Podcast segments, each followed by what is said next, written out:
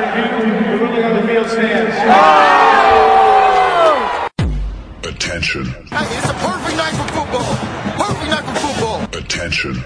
Das sind die Sofa Quarterbacks mit der Sportradio 360.de Extravaganza zur National Football League. Overtime nicht ausgeschlossen, aber garantiert vier Quarter mit exzellentem Passspiel, bemerkenswerten Rushes und roten Flaggen, die unsere Special Team Coaches den Umpires entgegenschleudern. Still touchdown, no flags. Unbelievable. Und hier ist der Mann, der Tim Thibault persönlich die Beichte abnimmt. Nicolas Martin. Let's go.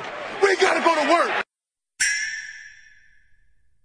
Sport 360, die Sofa Quarterbacks Woche 9. Und äh, ja, es ist einiges passiert in der NFL, in den USA. Die gute Nachricht ist, alle NFL-Teams haben die Niederlagen, die sie im Laufe des Sonntages oder für die 49ers am Donnerstag kassiert haben, soweit wir wissen, auch akzeptiert. Äh, auch wenn mancher vielleicht gedacht hat, er könnte siegen und dann doch verloren hat. Vielleicht muss Donald Trump einfach Chargers-Fan werden. Kommen wir später zu. Oh, ähm, und äh, ja, aber wie gesagt, alle haben ihre Niederlagen akzeptiert und vielleicht ist deshalb der soon-to-be-Präsident A.D. dann äh, nie mit einem Fuß in die NFL gekommen, so sehr er sich gewünscht hat. Aber genug der Politik. Wir haben keine Magic Wall. Wir listen nicht die Counties auf, in denen die, die Teams spielen. Wir haben unsere Experten, äh, das ist zum einen im Westerwald County, äh, Christian Schimmel von der Draft.de. Hallo Christian. Ja, einen wunderschönen äh, guten Tag. Bei den Chargers hat man tatsächlich die Anwälte auch noch nicht gefunden, die nochmal über eine Video-Review sprechen wollen. Ob das nicht doch ein Catch war. Im Übrigen, Nikola, das sei gesagt, ich würde einiges dafür geben, wenn du und Thomas bei der nächsten Landtagswahl in Rheinland-Pfalz, die wir schon in, äh, in ein paar Monaten haben, ähm, den Wolf Blitzer äh, machen und dann aus den verschiedenen Strukturen äh, aus Rheinland-Pfalz berichtet. Man muss ja sagen, als jemand, der jegliche des lokal kolorierte des Footballs kennt, dir werden etliche Dinge bekannt vorkommen. Von daher, glaube ich, bist du der ideale Mann, zumal im Gegensatz zu mir könnt ihr beiden auch mit Zahlen wirklich gut umgehen. Der Nassau County quasi im Westerwald.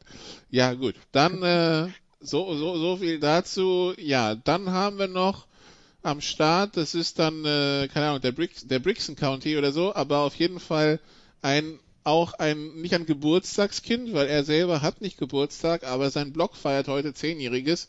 Thomas Pseyer, der Sideline Reporter, ist am Start. Hallo Thomas. Ja, guten Abend. Ich äh, hoffe, da die, das Zehnjährige war jetzt kein Grund, alles anzuzünden. keine, keine Sorge, also so, so dramatisch ist es nicht. Außerdem müssen wir, müssen wir Christian fragen, sag mal, habt ihr, im, habt ihr im Westerwald so hässliche Ecken wie in Philadelphia, wo man Pressekonferenzen machen kann? Ich kann dir mal sagen. Oder wo auch immer das war? Probleme. Also ja, gibt's mit Sicherheit. Das, um deine Frage zu beantworten. Ähm, ich hatte mal eine sehr bizarre Stadtführung durch Trier. Das ist jetzt schon ähm, boah, bestimmt 12, 13 Jahre her und da wusste ich tatsächlich nicht, dass ich dort irgendwann mal studieren werde und auch die schönen Ecken kennenlerne, wo uns gefühlt halt wirklich nur die schlechtesten Ecken gezeigt wurden. Von daher, es gibt mit Sicherheit solche, solche, solche Ecken, ähm, wo man der Verzweiflung nahe ist, ja aber zum Glück nicht allzu viele. Und äh, da, wo ich lebe, ist es eigentlich äh, relativ schön, denn im Gegensatz zu anderen Ecken des Westerwaldes ist man hier nicht so ganz weit weg vom Schuss. Schnell an einem ICE-Bahnhof, schnell in Köln und Frankfurt. Ähm, es gibt Leute, die würden sagen, schnell in der Zivilisation. Ja, aber du hast ja Strom, Lauf und Wasser, es ist ja alles gut. Gut, dann kommen wir zur NFL. Äh, Christian, die, die Niners und die Packers hatten ein Donnerstagsduell wo äh, zwischen Verletzungen und Corona-Fällen dann doch ähm, viele verhindert waren. Am Ende gewinnen die Packers 34-17 und äh, es wundert irgendwie keinen, weil personell sind doch die, die 49ers inzwischen eher beim 1B-Team angekommen. Na, es, es, beruhigt, es beruhigt mich halt schon, weil zwischenzeitlich hat man den Eindruck, dass das, das, das Junior College Team ähm, aus Santa Clara? Spiel, genau aus Santa Clara anreisen kann 49ers-Trikots übergestülpt bekommt und es reicht trotzdem, um die Packers mit 20 zu schlagen. Ähm, also für, ein, für einen NFC East Divisionssieg wird es locker reichen. Vermutlich. Da gehört aber auch nicht so wahnsinnig viel zu. Ähm, aber äh, sagen wir mal so, es wäre schon sch schwierig zu erklären gewesen, wenn die ganze Qualität, die jetzt da auf die jetzt da gefehlt hätte, keine Auswirkungen gehabt hätte. Und ähm, Rogers hat ein sehr gutes Spiel gemacht. Ähm, Davante Adams, ja, ist vermutlich ein Top 5 Receiver dieses Jahr. Und normalerweise sind die Rollen ja wirklich anders verteilt in der Partie. Ähm, Stichwort NFC Championship Game letztes Jahr. Ähm, es war. War der, doch, war, das war das Championship Game. Ich war gerade überlegen, ob es Divisional war, aber doch, ja. Es war dieses Ähm, Jahr im Januar.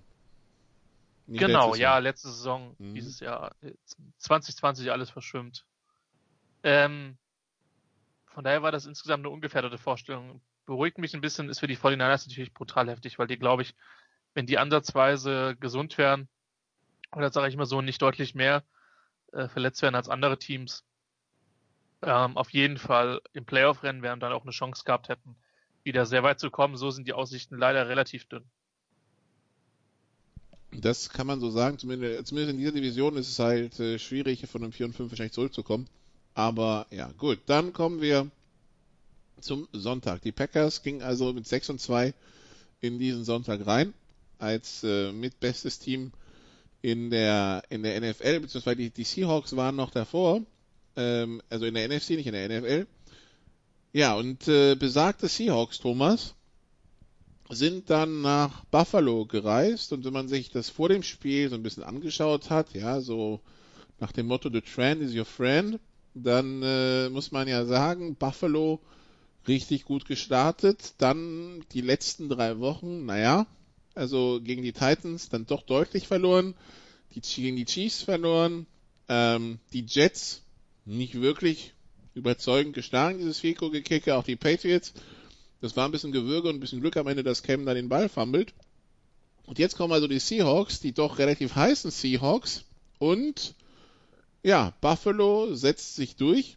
Ähm, 41-20 zwischendurch geführt, 24-10 zur Halbzeit geführt, äh, 17-0 relativ zügig in Führung gegangen. Die Seahawks machen viele Punkte, kassieren aber noch mehr. 44-34 der Endstand für die Buffalo Bills. Ich muss sagen, ähm, das war so einer der Head-Scratcher an diesem Tag. Aber wer vier Turnover begeht, der darf sich dann nicht wundern, wenn so ein Spiel verloren geht, Thomas, oder? Ja, wobei ich glaube, es waren jetzt nicht mal allein die Turnover, weil die Bills haben ja schon vor den ersten Turnovers eigentlich das, das Spiel äh, dominiert und Russell Wilson hat ja dann äh, am Ende heraus auch nochmal äh, weitere äh, Ballverluste eben gehabt. Also das war schon äh, ein Spiel, was ja, da haben die, die Bills haben die Seahawks eigentlich aus dem Stadion geblasen, muss man sagen. Also die sind da angetreten, haben von der ersten Minute an ein Bassfeuerwerk aufgezogen und äh, die haben nicht einmal versucht, den Anschein zu erwecken, dass sie eigentlich ein Laufspiel äh, aufziehen wollten.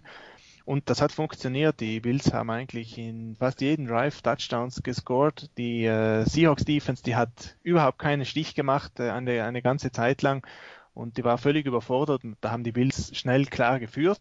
Ähm, und da muss man sagen, haben die Seahawks in dem Spiel äh, sich versucht dann eben zurückzukämpfen mit viel Blitzing, haben dann immer verstärkten Pass Rush gebracht, eben mit äh, Linebacker und Safety aus der zweiten Reihe, haben Josh Allen dann auch etliche Male unter Druck gesetzt hinter dieser wackeligen Offense Line, sind dann rangekommen auf 27 zu 20, aber dann hat eben Russell Wilson wieder äh, den einen oder anderen Fehler begangen in dem Spiel und dann äh, und dann haben haben die Chiefs, haben die äh, Seahawks letztlich äh, deutlich verloren. Äh, ich glaube die Wilson äh, waren jetzt nicht allein ausschlaggebend. Da muss man auch wirklich dazu sagen, dass wirklich diese, diese Abwehrleistung der Seahawks schon besorgniserregend war, weil jedes Mal äh, war der Blitz eigentlich eine Hop- oder Top-Geschichte. Äh, das äh, Blitzing macht man in der NFL ja äh, vor allem eben, wenn man eine gute Deckung hinten hat, dann kann man sich das leisten, einen Defensive Back zu schicken. Aber die Seahawks, die haben hinten keine gute Deckung und die sind dann oft bloß gestanden. Es hat zwar 7-6 gegeben, aber das sieht irgendwie jetzt äh, bisschen zu einfach aus, weil die, äh, die Seahawks-Deckung dann immer wieder äh, total blank gestanden ist. Der Stephen Dix äh, war ja meterweit offen, fast in, in jedem, in jedem, äh, bei jedem, bei jedem seiner Catches.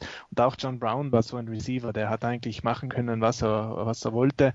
Das war schon besorgniserregend aus der Seahawks-Sicht. Und auf der anderen Seite muss man sagen, ja, irgendwo Kudos trotzdem für Seattle, dass sie zwischendurch dann fast den Anschein erweckt haben, dass sie da nochmal äh, rangekommen äh, wären. Es war ja äh, zwischendurch kurz mal knapp.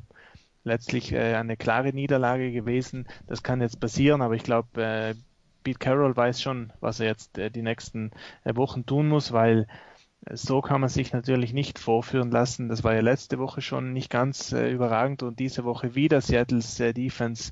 Wenn es so weitergeht, ist da wirklich die Unit, die die Seahawks letztlich dann vom Favoritenstatus irgendwo in der NFC abhält.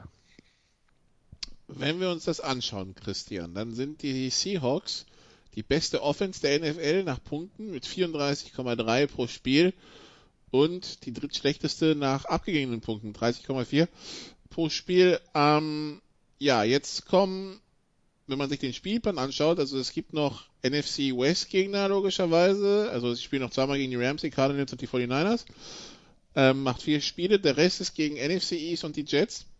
Das heißt, gut machbar.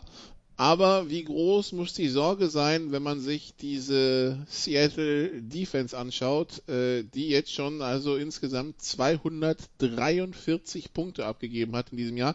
Bisher hatte man immer das Gefühl, Seattle ist eine Top-Defense und äh, die Offense, da wäre mehr drin. Ich weiß noch, wie ihr Jahr für Jahr über das Playcalling geschrien habt. Jetzt hat man das Gefühl, die Offense kriegt, jetzt hat die Defense ein Problem. Naja, ich glaube, wenn die Offense so weitergespielt hätte wie die letzten Jahre, dann wären sie relativ chancenlos dieses Jahr.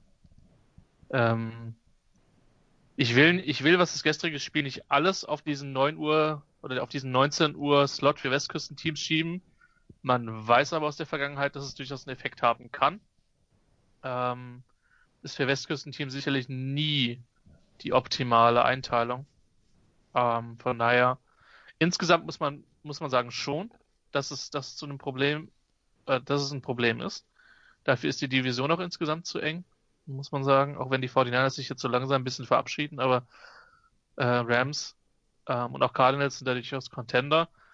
Ähm, sie haben halt einiges auch in die Defense investiert. Wenn ich mir jetzt angucke, wo Pro Football Focus Jamal Adams hat, und ich meine, es gibt mit Sicherheit noch andere Maßstäbe als, als PFF, aber man hat auch gestern ich glaube, Mitte des zweiten Viertels eine relativ intensive oder am Anfang sogar noch früher eine relativ intensive Diskussion mit Adams und seinen Coaches auf der Bank wahrgenommen. Ähm, das hat bis jetzt auch nicht funktioniert. Das ist ein Spieler, den ich unglaublich toll finde, aber der bis jetzt in Seattle nach allem, was man sieht und ein Stück weit auch nach dem, was man liest, überhaupt nicht funktioniert. Klar, ähm, Wilson hat ihn in ein paar Spielen den Hintern, Hintern gerettet. Ein paar Mal hat es dann nicht geklappt, unter anderem bei den Patriots.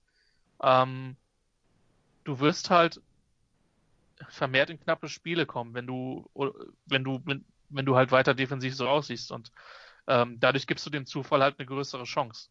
Und äh, deswegen glaube ich, dass das schon ein Problem werden kann. Ähm, vor allen Dingen, weil ich jetzt nicht den Eindruck habe, dass das über den Saisonverlauf jetzt deutlich besser geworden ist. Also die, die Seahawks 243 Punkte abgegeben. Es gibt nur zwei Teams, die mehr abgegeben haben. Das sind die Jaguars 247 und die Falcons 251, wobei man den, den Falcons zugute halten muss, die haben ein Spiel mehr, also die haben es in neun Spielen gemacht und nicht in acht. Ähm, ja, also Thomas, das, ähm, also das Restprogramm ist machbar, wobei Cardinals zwar mal Rams, da kann es auch kippen, aber also zumindest die, für die für, für einen Wildcard-Spot sollte es reichen, aber reicht das für die ganz großen Ansprüche? Äh, bei den Seahawks, ähm, da kann ich mir durchaus vorstellen, also dass das, äh, dass das auch für, für den Super Bowl selber reicht letztendlich, weil sie sind natürlich äh, eindimensional total. Diese Defense ist schon problematisch, aber auf der anderen Seite, die NFC ist eine offene, eine offene Conference. Da gibt es vier, fünf Mannschaften, sechs Mannschaften, die alle gleich gut oder ähnlich gut sind. Da sind die Qualitätsunterschiede nicht so groß wie in der EFC, wo nach den Chiefs äh, lange nichts kommt. Dann kommen die Ravens, die Steelers, dann kommt wieder mal eine Zeit nichts. Das ist äh, in der in der NFC eigentlich völlig anders. Da sind ja wirklich ein Haufen Mannschaften äh, auf auf ähnlichem Niveau und da kommt es dann in den Playoffs äh, meistens auf die Tagesform an, darauf, ob der Trainerstab da was gefunden hat, wo man den Gegner richtig attackieren kann oder auch schlicht um, um, ums Ballglück dann letztendlich. Also da ist alles möglich. Äh, von daher würde ich mir bei den Seahawks jetzt überhaupt keine Sorgen machen, solange äh, Russell Wilson der Quarterback ist, solange äh, diese Receiver und Metcalf und Lockett so dominieren auch. Ähm, da braucht es dann meistens nicht viel in der Defense. Äh, ein, zwei Turnover, dann ist das Spiel ja, eingetütet. Und deswegen, das war jetzt mal eine klare Niederlage in dem Sinne, aber ich glaube nicht, dass man jetzt in Panik verfallen sollte aus Seahawks Sicht. Auch wenn es natürlich schon äh, schön wäre, wenn jetzt mit den Spielern, die sie auch eingekauft haben, in dieser Offseason ein bisschen besser, ein bisschen mehr Gegenwehr geben würde von der Defense. Christian, wenn du genau zugehört hast, hat äh, ja Thomas gesagt, hier die Chiefs sind vorne in der AFC und dann äh, Steelers Ravens dann kommt erstmal nichts. Die Bills sind 7 und 2, sind damit in der Bilanz besser als die Ravens. Wo siehst du sie in dieser AFC-Hierarchie? Ja, im vorderen Bereich. Ich, also ich glaube, dass es eines der besser, besten gecoachten Teams in der Liga ist. Ähm, Josh Allen hat sich gemacht muss man wirklich sagen. Das ist zwar immer noch nicht auf einem überragend guten Niveau, aber ich glaube, dass du mit ihm mittlerweile äh, wirklich erarbeiten kannst. Und man hat viel Kapital in die Defense gesteckt, ähm, was sich in etlichen Spielen schon ausgezahlt hat, ähm, wo die Offense große Probleme hatte. Die Partie bei den Jets nur mal als Beispiel genannt, wo wenn die Defense da keinen guten Tag hat, ähm, ja, ist das Spiel im dritten Viertel vorbei. Für mich auch eher noch Dark Horse als wirklicher Contender. Dafür sind die Chiefs zu weit weg. Bei den Steelers, Roethlisberger hat ja gesagt, das Knie ist gesund. Hoffen wir aus Steelers Sicht und aus Producer-Sicht, dass es das auch so ist. Ähm, und Baltimore wird dieses Jahr eben auch ganz stark über die Defense kommen müssen. Das ist, glaube ich, nach den ersten Wochen durchaus klar. Ähm, ich denke nicht, dass sie so weit weg von den Chiefs sind wie, wie im, im eigentlichen Aufeinandertreffen relativ früh in der Saison. Und die Bills sehe ich mit der einen oder anderen Mannschaft äh, dahinter. Weiß ich nicht. Ja, et etwas besser als, als Teams wie die, wie die Titans ähm, oder auch wie die, wie die Raiders. Aber ich glaube, dass die Unterschiede da nicht so wahnsinnig groß sind. Okay. Dann so viel zu Buffalo gegen Seattle. Dann äh, gab es ein Highlight, Christian, anscheinend zwischen Tennessee und Chicago. Ähm, wer, wer Red Zone geschaut hat, wird gemerkt haben, die erste Stunde ist man da kaum hin, weil es war nichts los. Am Ende schlägt Tennessee Chicago 24-17 in, in Duell der Teams, die die letzten zwei, drei Wochen wirklich ihre, ihre Fans vor Fragen stellen, oder? Ja, es war ja eigentlich das, das, das Spiel der Mannschaften, wo alle gesagt haben, eure Bilanz ist nicht so gut wie eure Leistung. Zyniker würden argumentieren, das Spiel hat das bestätigt. Ähm, harzige Partie, also die, das Spiel war dann quasi eure Leistung ist bei weitem nicht so gut wie eure Bilanz, ja? Ja, also vor allen Dingen, ich meine, die Titans waren ja lange, ich glaube, ungeschlagen oder mit nur einer Niederlage unterwegs. Und ähm, das, das gibt's nicht her bei, bei allem. Und bei den, bei den Bears war man ja ohnehin, ohnehin skeptisch. Nach dem, was ich gestern gesehen habe, ich will jetzt nicht das, also ich, ich könnte verstehen, wenn jetzt Leute wieder nach Trubisky rufen ähm, und sich, sich das dann alle zweieinhalb Viertel dann im Wechselspiel quasi hergibt, dass man dann wieder nach Puls ruft, etc., ja. Aber das war, war offensiv wirklich, wirklich, wirklich dünn. Und ähm, ich meine, gut, guter, guter Sieg für die Titans, dass sie dieses Spiel gewonnen haben. Ähm, ist eine wichtige Partie, auch in einer, in einer durchaus engen, gefühlt immer engen AFC South. Ähm, aber holt mich das wirklich ab? Überzeugt mich das? Kann das, kann das dazu, also sind die in der Lage, ein Playoff-Spiel zu gewinnen? Ja, mit Sicherheit. Gegebenenfalls sogar zwei, weil es müssen jetzt auch mehr Teams in der Wildcard-Runde ran, alle bis auf zwei. Ähm, aber der Abstand nach vorne ist mindestens so groß wie bei Buffalo, wenn nicht sogar noch ein bisschen größer. Für mich bei, bei Tennessee und den Bears tolle Defense. Das macht wirklich Spaß dazu zu gucken, aber die sind auch jetzt nicht umsonst auch nur noch 5 und 4. So. Noch nicht komplett raus aus dem NFC North Rennen, immer noch mit ordentlichen Chancen auf dem Playoff-Platz, aber den traue ich im Moment einfach relativ wenig zu. Sollte man, Thomas, ich meine, es gab ja früher in der NFL Europe, gab es ja einige Teams, die es so gemacht haben, Quarterback Nummer 1 im ersten Quarter, Quarterback Nummer 2 im zweiten Quarter, damit er Spielzeit bekommt, deshalb wurde er rübergeschickt. Und dann haben einige Coaches halt im dritten Quarter geschaut, wer besser war und den dann genommen. Ähm, müssen die Bears überlegen, ob sie das mit Foles und Trubisky machen. Ja, in der Tat wäre äh, aus meiner Sicht das für die 49ers eine gute Idee, aber sicher nicht für die Bears, weil ich meine, ähm, äh, da ist sowieso schon äh, Hopfen und Malz irgendwo verloren bei Trubisky und äh, Nick Foles. Da hat man immer gesagt, ja, der ist ein, ein Quarterback, der sehr streaky ist, also an guten Tagen zu fantastischen Leistungen in, imstande ist und dann aber auch wieder totale schlechte Leistungen einbaut. In dieser Saison hat er bisher nur die schlechten Leistungen äh, gezeigt und ich weiß jetzt nicht, ob es viel Sinn macht, da jetzt die Quarterbacks durchzutauschen, weil äh, ich meine, bei Trubisky, da hat man ja auch gesehen, was dabei rauskommt.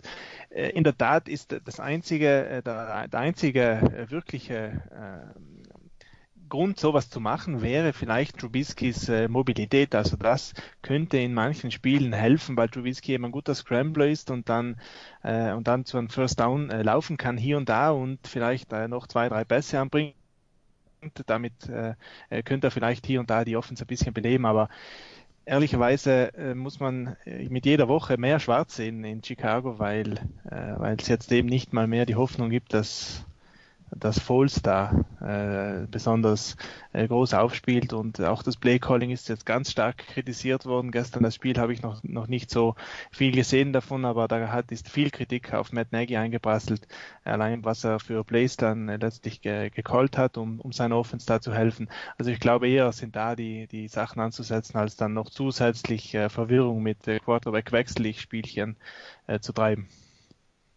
Gut, dann so viel zu diesem Spiel und ja, die, die, die Bears-Fans werden weiterhin weinen, dass wir es nicht schaffen, ihr Team zu loben, aber sie, die Bears machen es uns auch echt, echt schwer. Gut, dann schauen wir auf ein weiteres Duell in der AFC, Thomas. Die Colts hatten die Ravens zu Gast und äh, hatten eigentlich die Offense der Ravens auch im, in der ersten Halbzeit super im Griff, die Colts. 10 zu 7 geht's in die Halbzeit. Der einzige Score der Ravens ist ein Fumble Return Touchdown. Auf der anderen Seite muss man sagen, offensiv selber nur wenig Highlights setzen können, wenig gemacht aus dieser ersten Halbzeit, 10 zu 7, wie gesagt, und am Ende verlieren sie es 10 zu 24. Um, um wen müssen wir uns mehr Gedanken machen? Über die, um die Offense der Ravens oder um die Offense der Colts? Oder um beide, Thomas? Das ist eine gute Frage. Jetzt, äh, da muss ich äh, auch einen Moment überlegen und vielleicht kurz ausholen. Ähm, die, die Offense der Ravens ist in dieser Saison äh, schon schwach, muss man sagen. Also wenn man die gewohnt war aus der letzten Saison, dann, dann ist das gar nichts, was in dieser, in dieser Saison bisher gezeigt wird es hackt da merklich. Äh, da, das, da ist nicht mehr drinnen als einzelne Momente, zwei, drei Drives, wo es äh, nicht äh, ganz verheerend aussieht und der Rest ist eigentlich wirklich ganz, ganz harzige Geschichte. Ähm, bei den Colts muss man sagen, die Offense ist jetzt nicht schlecht. Die war gestern schlecht, weil sie auch auf eine exzellente Defense getroffen ist und von daher ist sie auch teilweise entschuldigt, äh, würde ich mal sagen. Also beide, äh, beide gehen da sicher nicht mit dem besten Gefühl aus diesem Spiel raus, was ihre Offenses angeht, aber dafür muss man sagen, dass beide Defenses da wirklich exzellent äh, gespielt haben gestern. Das, das vielleicht wäre dann das Positive, was man aus so einem Spiel mitnehmen kann. Äh, das war ja wirklich eine Defense-Schlacht, wie man sie in der NFL nicht mehr so oft sieht, muss man auch dazu sagen. Ähm, was vor allem die Ravens Defense da gespielt hat, das war schon äh, phänomenal. Ähm, die haben eigentlich, äh, der Colts Offense haben sie diese schnellen Crosser weggenommen und dann äh, diese tiefe Postroute, wo der Receiver äh, downfield läuft und dann nach innen abbiegt. Äh, das haben die, äh, das haben die Ravens eigentlich komplett gestern aus dem Spiel genommen, ohne ihren besten äh, Cornerback Marlon Humphrey, der ja gefehlt hat. Und die, die äh, Colts haben sich da eineinhalb Viertel lang ein bisschen damit geholfen, mit solchen äh, äh, schönen Laufspielzügen wie den Jet Sweeps und äh, ein paar kleinen äh, schematischen Kniffen haben sie sich noch helfen können, aber wenn dann äh, die, diese Plays dann angesagt worden sind, äh, angesagt worden waren, muss man sagen, dann, dann ist da nicht mehr viel gekommen, weil ihm diese diese Ravens Defense so dominant war. Dann haben sie noch zwei Turnovers bekommen, einen Fumble und dann diese sehr unglückliche Interception. Das ist noch dazugekommen. Aber auch ohne diese Turnover muss man sagen, letztendlich die Leistung der Colts Offense wäre da jetzt nicht viel, äh, viel besser gewesen. Der Output war einfach nicht da die waren zu schwach, das muss man ganz offen sagen. Und äh, die Ravens Offense, die ist ja in der ersten Halbzeit drei Meter unter der Erde ge gelegen, da ist ja überhaupt nichts gegangen.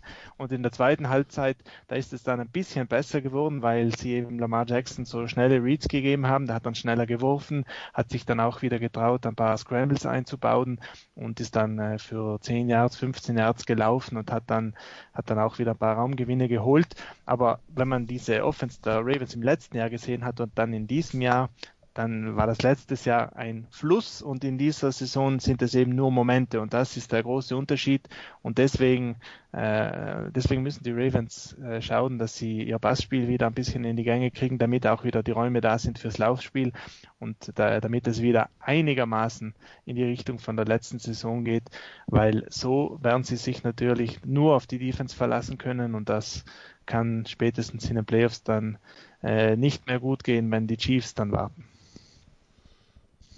Ja, wenn man sich das anschaut, Christian, statistisch, äh, die Ravens, wir wissen ja, dass es eine Offense, die auch über den Lauf kommen will. 38 Läufe für 110 Yards, 2,9 im Schnitt und 9 der längste. Das ist genau das, was denen nicht passieren darf, ne? Weil dann muss Lamar Jackson werfen. Das hat er zwar gut gemacht, 19 von 23, für, aber halt auch nur für 170 Yards. Ähm, ja, so bekommst du diese explosive Offense relativ schnell in den Griff. Ich sag mal so, diese Offense wäre absolut tödlich, wenn du halt konstantes Passspiel dazu hättest. Ähm, weil eben dieses, dieses variable Laufspiel den, äh, den extrem viel gegeben hat in der letzten Saison, das immer noch tut, ja. Aber es haben jetzt schon ein paar Teams bewiesen, wie man das abwirkt. Ähm, ich bin gespannt, ob wir strukturelle Veränderungen in der Offense früher oder später sehen werden. Ähm, es wird reichen, um auf jeden Fall eine sehr gute Rolle in der, in der AFC zu spielen, gegebenenfalls auch um die Division zu gewinnen, auch wenn, sag ich mal, das Comeback des Steelers den, den Ravens mit Sicherheit mindestens genauso wehgetan hat wie den Cowboys. Ähm, Dallas-Fans werden äh, vermutlich jetzt primär auf einen guten Draft-Pick hoffen. Ähm, äh, auch wenn das, auch wenn so knappe Niederlagen immer wehtun. Ich weiß, wovon ich rede. Ähm, Thomas hat schon recht. Da muss, da muss schon insgesamt ein bisschen mehr passieren. Ähm, weil ich glaube, dass es sonst, wie gesagt, von den Wahrscheinlichkeiten her einfach um die, um die absolute Krone in der AFC nicht reicht. Die, Defense ist extrem extrem gut und hat das auch gegen Indy gestern sehr gut gemacht. Ähm, aber ich glaube, dass, dass der andere Mannschaftsteil sich etwas steigern muss. Sind die Ravens, nee, nee, sind, Moment, sind die äh, Colts, nicht die Ravens, die Colts Konkurrenz, wie groß ist die Konkurrenz zu den Titans um den Divisionstitel? Äh, Christian, du hattest, glaube ich, die Colts vor der Saison in unserer Preview auf Divisionssieg getippt. Ähm, Jetzt, also die, die Titans sind 6 und 2, die Colts sind 5 und 3. Äh, die Colts haben allerdings erst ein Divisionsduell gespielt. Das war diese Niederlage gegen die Jaguars zum Auftakt. Äh, ja, wie siehst du das Kräfteverhältnis in dieser AFC South? Ich hätte gedacht, dass die Colts Offense, also vor der Saison, besser ist als, als sie aktuell spielt. Ähm, die Defense ist insgesamt gut.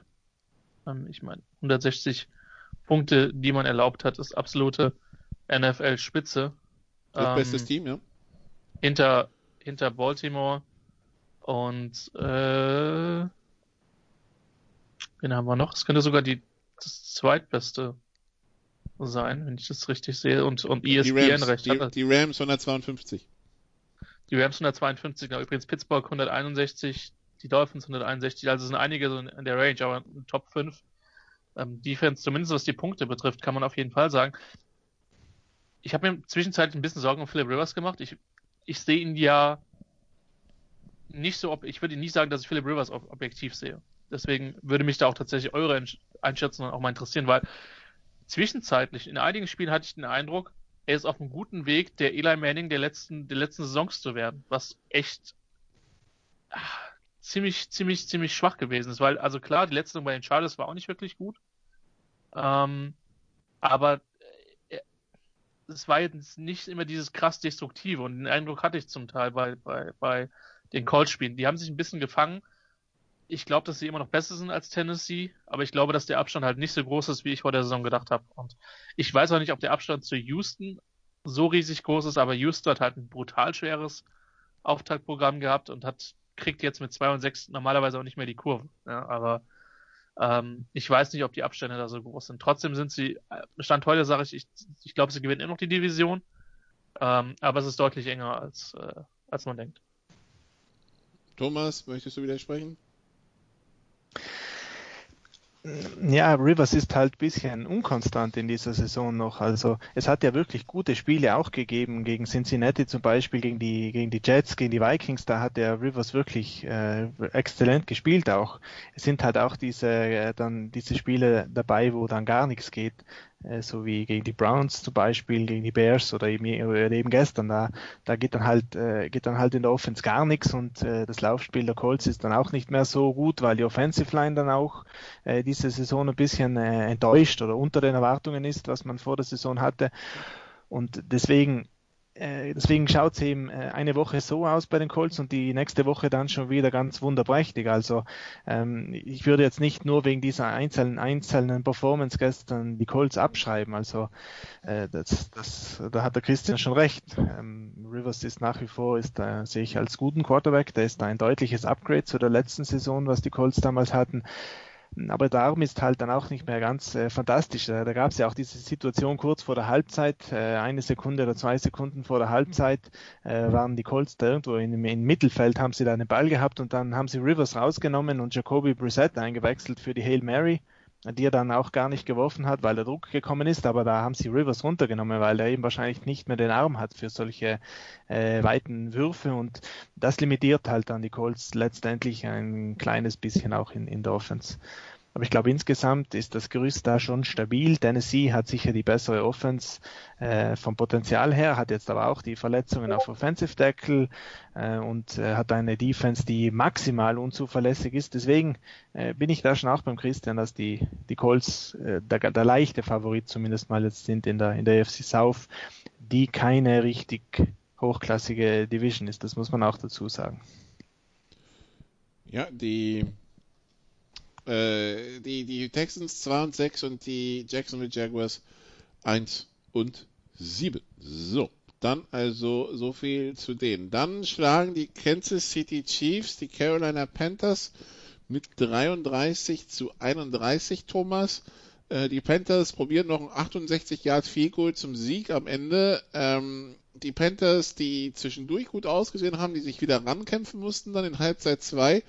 Ähm, ja, aber die Panthers, man hat immer gesagt, das ist ein Übergangsjahr.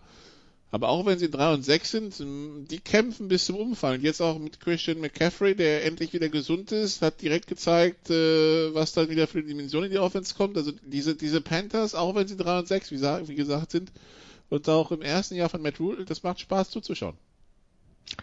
Ja, definitiv. Auch wenn McCaffrey jetzt äh, nach dem Spiel schon wieder äh, Verletzungsprobleme hat äh, und auch, auch, ohne, auch ohne McCaffrey hat es in den letzten Wochen ja äh, gut ausgesehen. Die, die Panthers spielen eine attraktive Art von, von Football, äh, muss man sagen. Also äh, dieser Offensive Coordinator Joe Brady, der ist ein sehr kreativer Kopf und der äh, baut viele moderne Elemente ein, was in einer heutigen Off Offense äh, dazugehören, muss man sagen. Viel Play-Action-Passing, äh, viel Motion vor dem Snap, diese Crosser, auch diese tiefen Crossing-Routen über die Mitte, die dann die Defense äh, ähm, mit dem sozusagen mit der Bewegung vom Spielzug mitziehen und hat dann immer eine Route, die das kontert und da ist dann meistens ein Receiver auch weit offen. Die haben auch sehr starke Receiver, äh, diese Carolina Panthers, ähm, haben halt nicht den Quarterback, der da alles ausnutzen kann. Teddy Bridgewater hat halt nicht den Arm für alle Pässe äh, der für alle Pässe wie ein Patrick Mahomes. Das hat man gestern auch gesehen. Da waren ja zwei völlig unterschiedliche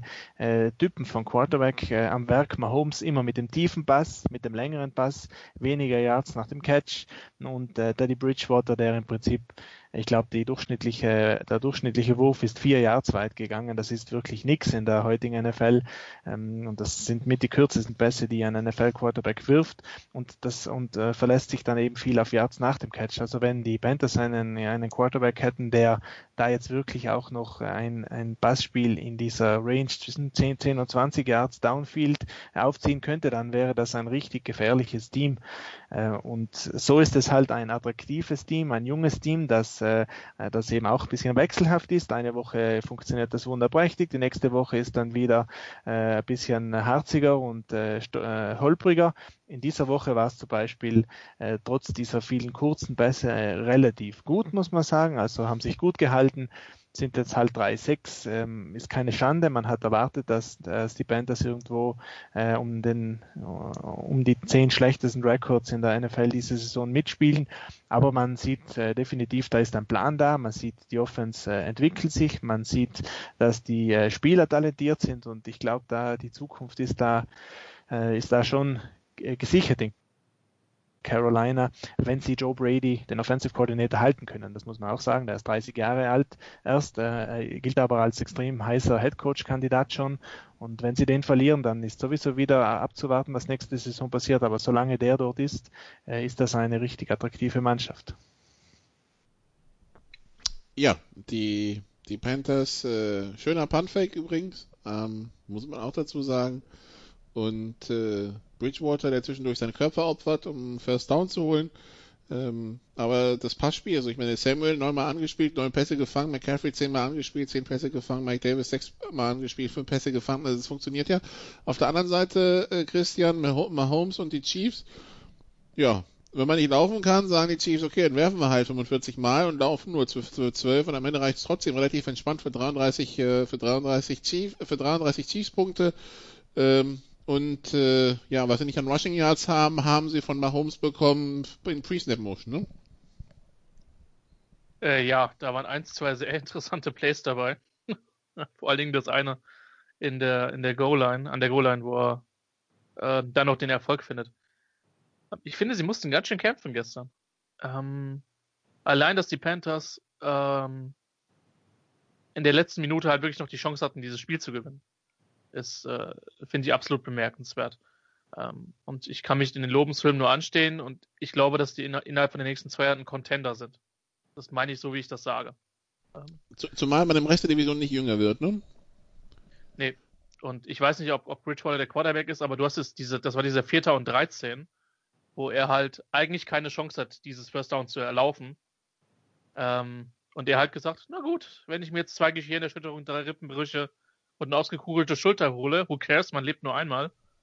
Ähm, er hebt bei gefühlt neun Yards ab und schwebt ja. dann vier Yards über den Platz. Und, ja. Das war, das war, das war die, das war die, äh, die, die Exklusivvariante der, des, des Elway-Helikopters äh, im Super Bowl gefühlt. Ähm, und ja, Thomas hat recht, er hat nicht diesen fantastischen Arm, aber er spielt für mich besser, als ich das vor der Saison befürchtet habe, weil der hat nicht viel Spielpraxis gehabt, lange Verletzungshistorie. Okay, du hast mich was zu den Chiefs gefragt. Äh, ein Schimmel würde sagen, gutes Pferd springt nur so, wie es muss. Ähm, insgesamt Mahomes nicht mehr mit, mit der Dominanz, was mich ein bisschen beruhigt, wie aus 2019. Natürlich immer noch ein herausragender Quarterback. Die Defense hat ein bisschen Substanz verloren. Ähm, das, das haben wir, denke ich, wahrgenommen. Ähm, unterm Strich steht aber, dass sie für mich immer noch sehr souverän ähm, in der AFC, in der AFC vorne stehen und für mich auch noch vor Pittsburgh, was, was die Qualität betrifft. Ähm, sie schweben gefühlt nicht mehr so weit über dem Rest, wie sie zusammen mit den Ravens das letztes Jahr getan haben. Ähm, aber sie haben immer noch die Qualität und das Ding ist halt, sie gewinnen halt, klar, wir wissen das, äh, außer bei einem bestimmten Team, was jetzt in Los Angeles spielt, sind, sind äh, One-Score oder enge Spiele, tendieren dazu 50-50 Dinge zu sein. Ähm, ich habe aber den Eindruck, dass, dass Kansas City verdammt viele von denen einfach auch in den letzten Jahren gewonnen hat. Ähm, und Andy Reid ist, ist besser geworden, was das Time, was das Clock Management betrifft und was das Game Management generell betrifft. Und äh, deswegen, äh, sie hätten sich mit Sicherheit gewünscht, dass sie das etwas lockerer gewinnen, wie auch einige andere Partien in der Saison, die knapper waren als gedacht. Ähm, sie sind für mich aber trotzdem nur noch an der Spitze der AFC. Okay. Darf ich da vielleicht einhaken, weil ja. ich sehe das in der Tat schon schon doch ziemlich anders wie der Christian. Also für mich sind die Chiefs da mit Abstand die beste Mannschaft. Ich habe eher das Gefühl, äh, dass die im, im, im Schlafwandelmodus irgendwo bisher äh, durch die Saison gehen. Ähm, auch gestern, äh, man hatte nie den Eindruck, dass die Chiefs da in irgendeiner Form nervös wären. Die haben sich im Gegenteil sogar dieses Späßchen erlaubt mit, äh, mit diesen äh, Mahomes, äh, äh mit diesen Mahomes, Mahomes Motions vor den Touchdowns ähm, und haben eigentlich ein paar Eigenfehler sogar noch begangen, äh, die dann nicht zu Touchdowns geführt haben. Äh, bei, bei Hill dieser gedroppte Pass und so weiter. Also da, da waren die Chiefs aus meiner Sicht, äh, wenn sie durchgezogen hätten, anstatt hier eben mit halber Kraft zu spielen, dann wäre das Spiel nie knapp gewesen. Also die sind schon äh, aus meiner Sicht schon doch deutlich weiter vom Rest der NFC entfernt, wie, wie eben der Christian gerade geschildert hat. Vielleicht täuscht da wirklich der Eindruck, aber ich glaube, dass, äh, dass Kansas City bisher einfach vor allem offensiv noch lange nicht das gezeigt hat, was sie können. Ich schaue gerade die Spiele durch. Ja gut, gegen die Raiders verloren, gegen die Chargers war vielleicht auch knapper als nötig. Die Ravens, das war, da waren die Ravens chancenlos. Ähm, ja, die Broncos, das war souverän. Die Jets, na gut, die Jets sind ja auch kein, nicht das Master-Ding, aber die nächsten, die nächsten zwei Wochen spannend bei den Raiders und dann gegen die Bucks, äh, am Ende der Saison nochmal gegen die Saints und gegen die Dolphins, schauen wir mal. Also, ähm, wie, wie sich das dann äh, darstellt bei den, äh, bei den Chiefs und bei ähm, Patrick Mahomes und Andy Reid hinter seinem Plexiglasweiser. So, dann haben wir noch zwei Spiele im frühen Slot, wir kurz was zu sagen sollten. Zum einen Delvin Cook, Thomas, ähm, 34-20, die Vikings gewinnen gegen die Detroit Lions. Äh, Delvin Cook 206 Yards nach dem vom äh, Rushing. Dazu noch ähm, 46 Yards gefangen. Das sind 252 Yards vom Scrimmage. Letzte Woche waren es, glaube ich, 226 macht gesamt 400 und ein paar. Ähm, wenn alles so gut funktionieren würde wie Cook bei den Vikings, dann wird man, könnte man sich ja denken, dann wären die nicht da, wo sie stehen, oder? Nämlich bei 3 und 5. Ja, dann wären sie wahrscheinlich äh, näher dran äh, in der NFC.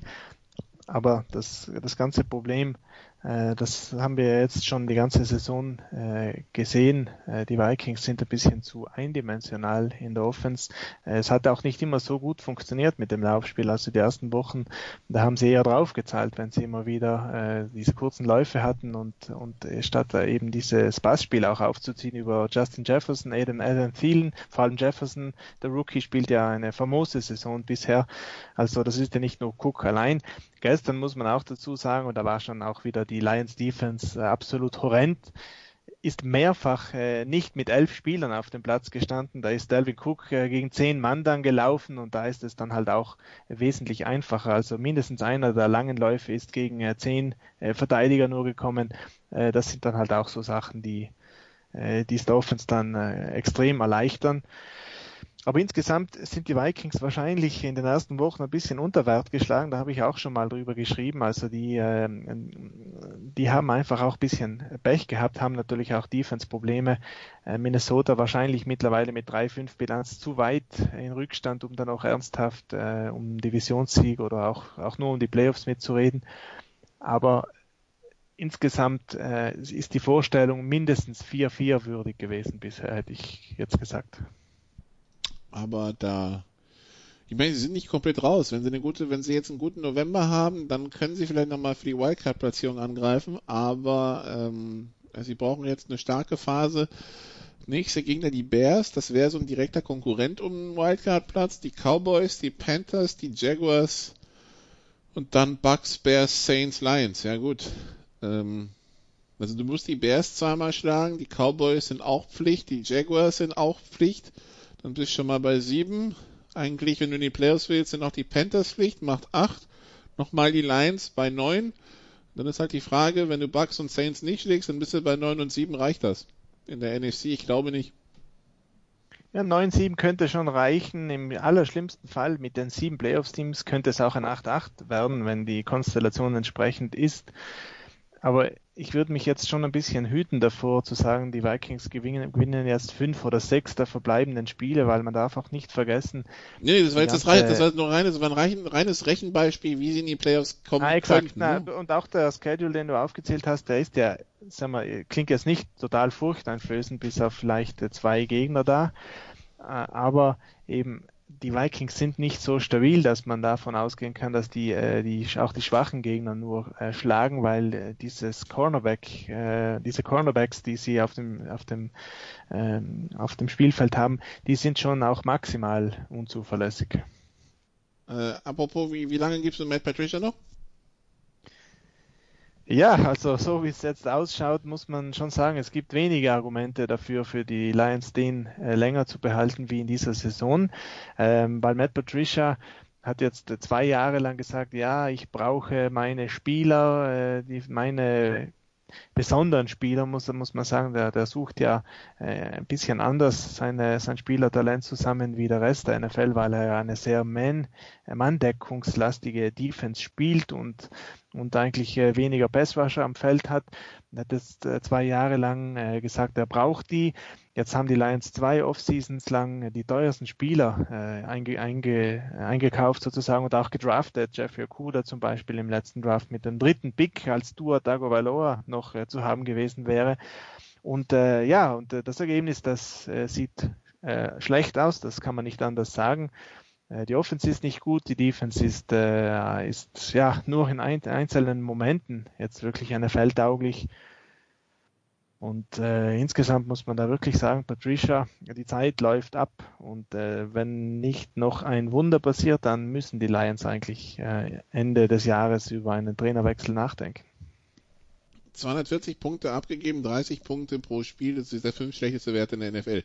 Also von daher, auch hier der Coach wurde für die Defense geholt. Ähm, gab andere Beispiele, wo das auch nicht so wirklich funktioniert hat. Aber ja, mal gucken, was die Detroit Lions daraus machen. Gut, dann das letzte ist, ähm, Christian, die Quarterback-Situation in Washington. Ähm, Dwayne Haskins gebencht, Kyle Allen spielt seit ein paar Wochen. Kyle Allen hat sich jetzt schwer am Knöchel verletzt, wobei die Diagnose wohl nicht ganz so schlimm ist, wie das Bild ursprünglich aussah. Muss reinkommen Alex Smith, der ja kalt reingeworfen wird und auch zwei böse Interceptions wirft.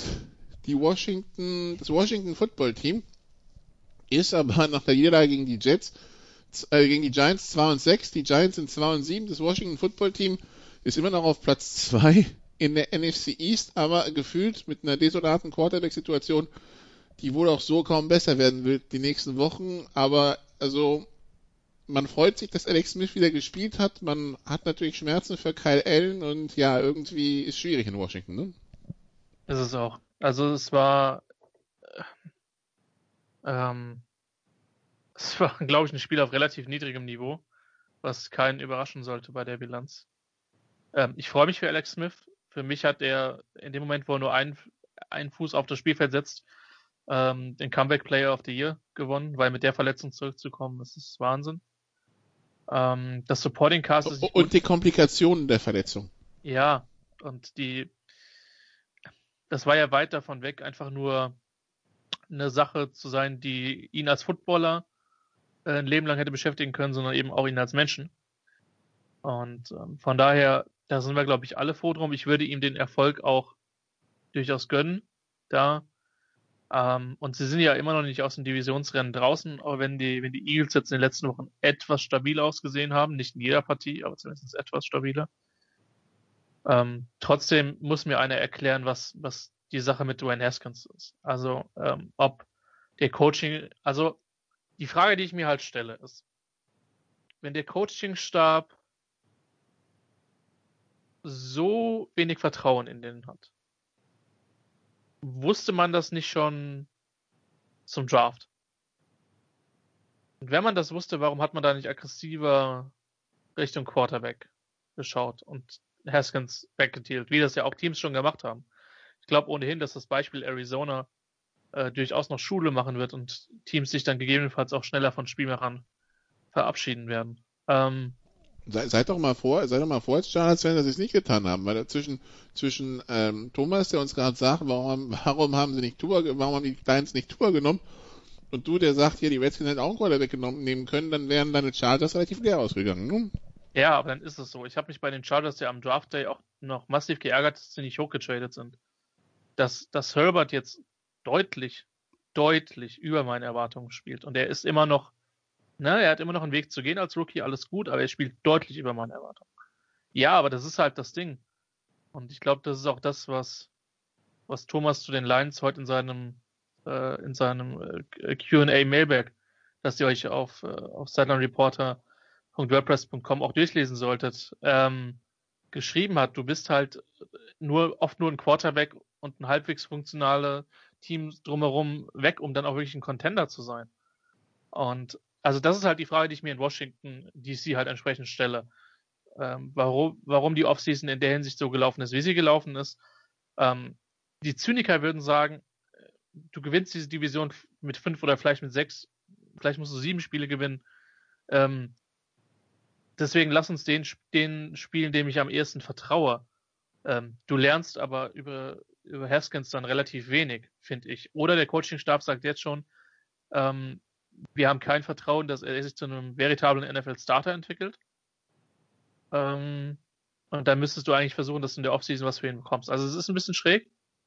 Ähm, ich weiß nicht, wo der, wo der Weg hingeht. Die haben schon Talent, vor allen Dingen in der Defense. Die Receiver-Situation ist ganz, ganz übel.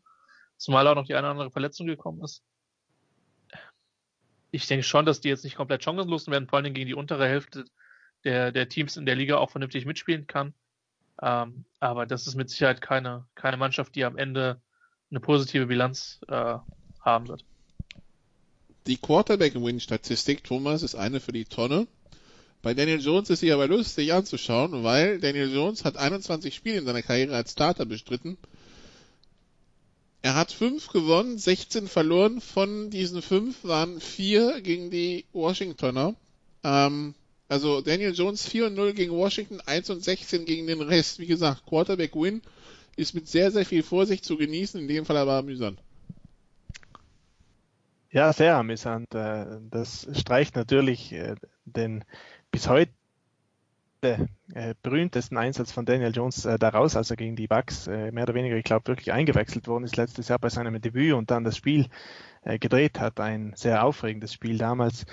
Aber sonst äh, ist das, glaube ich, nicht mehr als ein netter Fakt. Es zeigt halt, dass die Giants als Gesamtmannschaft einfach schlecht zusammengestellt sind. Das, was wir jetzt seit Jahren eigentlich immer sagen. Und das ist dann nur für äh, die anderen schlechten Teams reicht. Und da gehört Washington äh, definitiv dazu. Und wahrscheinlich haben die Giants dann nicht so viele andere sehr schlechte Mannschaften gesehen, sonst, äh, sonst hätten sie vielleicht da auch ein, zwei gewonnen. Ja, sie spielen in einer Division, die jetzt auch nicht gerade herausragend ist, aber ja, also wie gesagt, 5, 5 und 16 und äh, 4 und 0 gegen Washington. Dann machen wir eine kurze Pause und dann besprechen wir, was spät noch los war am Sonntagabend. Und äh, ja, da freut sich Herr Schimmel schon ganz besonders. Bis gleich.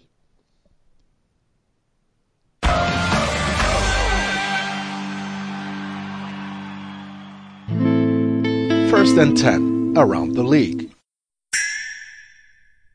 Sorry, Nicola, musste ich ganz kurz unterbrechen. Timeout von der NFL hier bei Sportradio 360, denn soll mal ganz kurz um die Clark App gehen. Clark, C-L-A-R-K.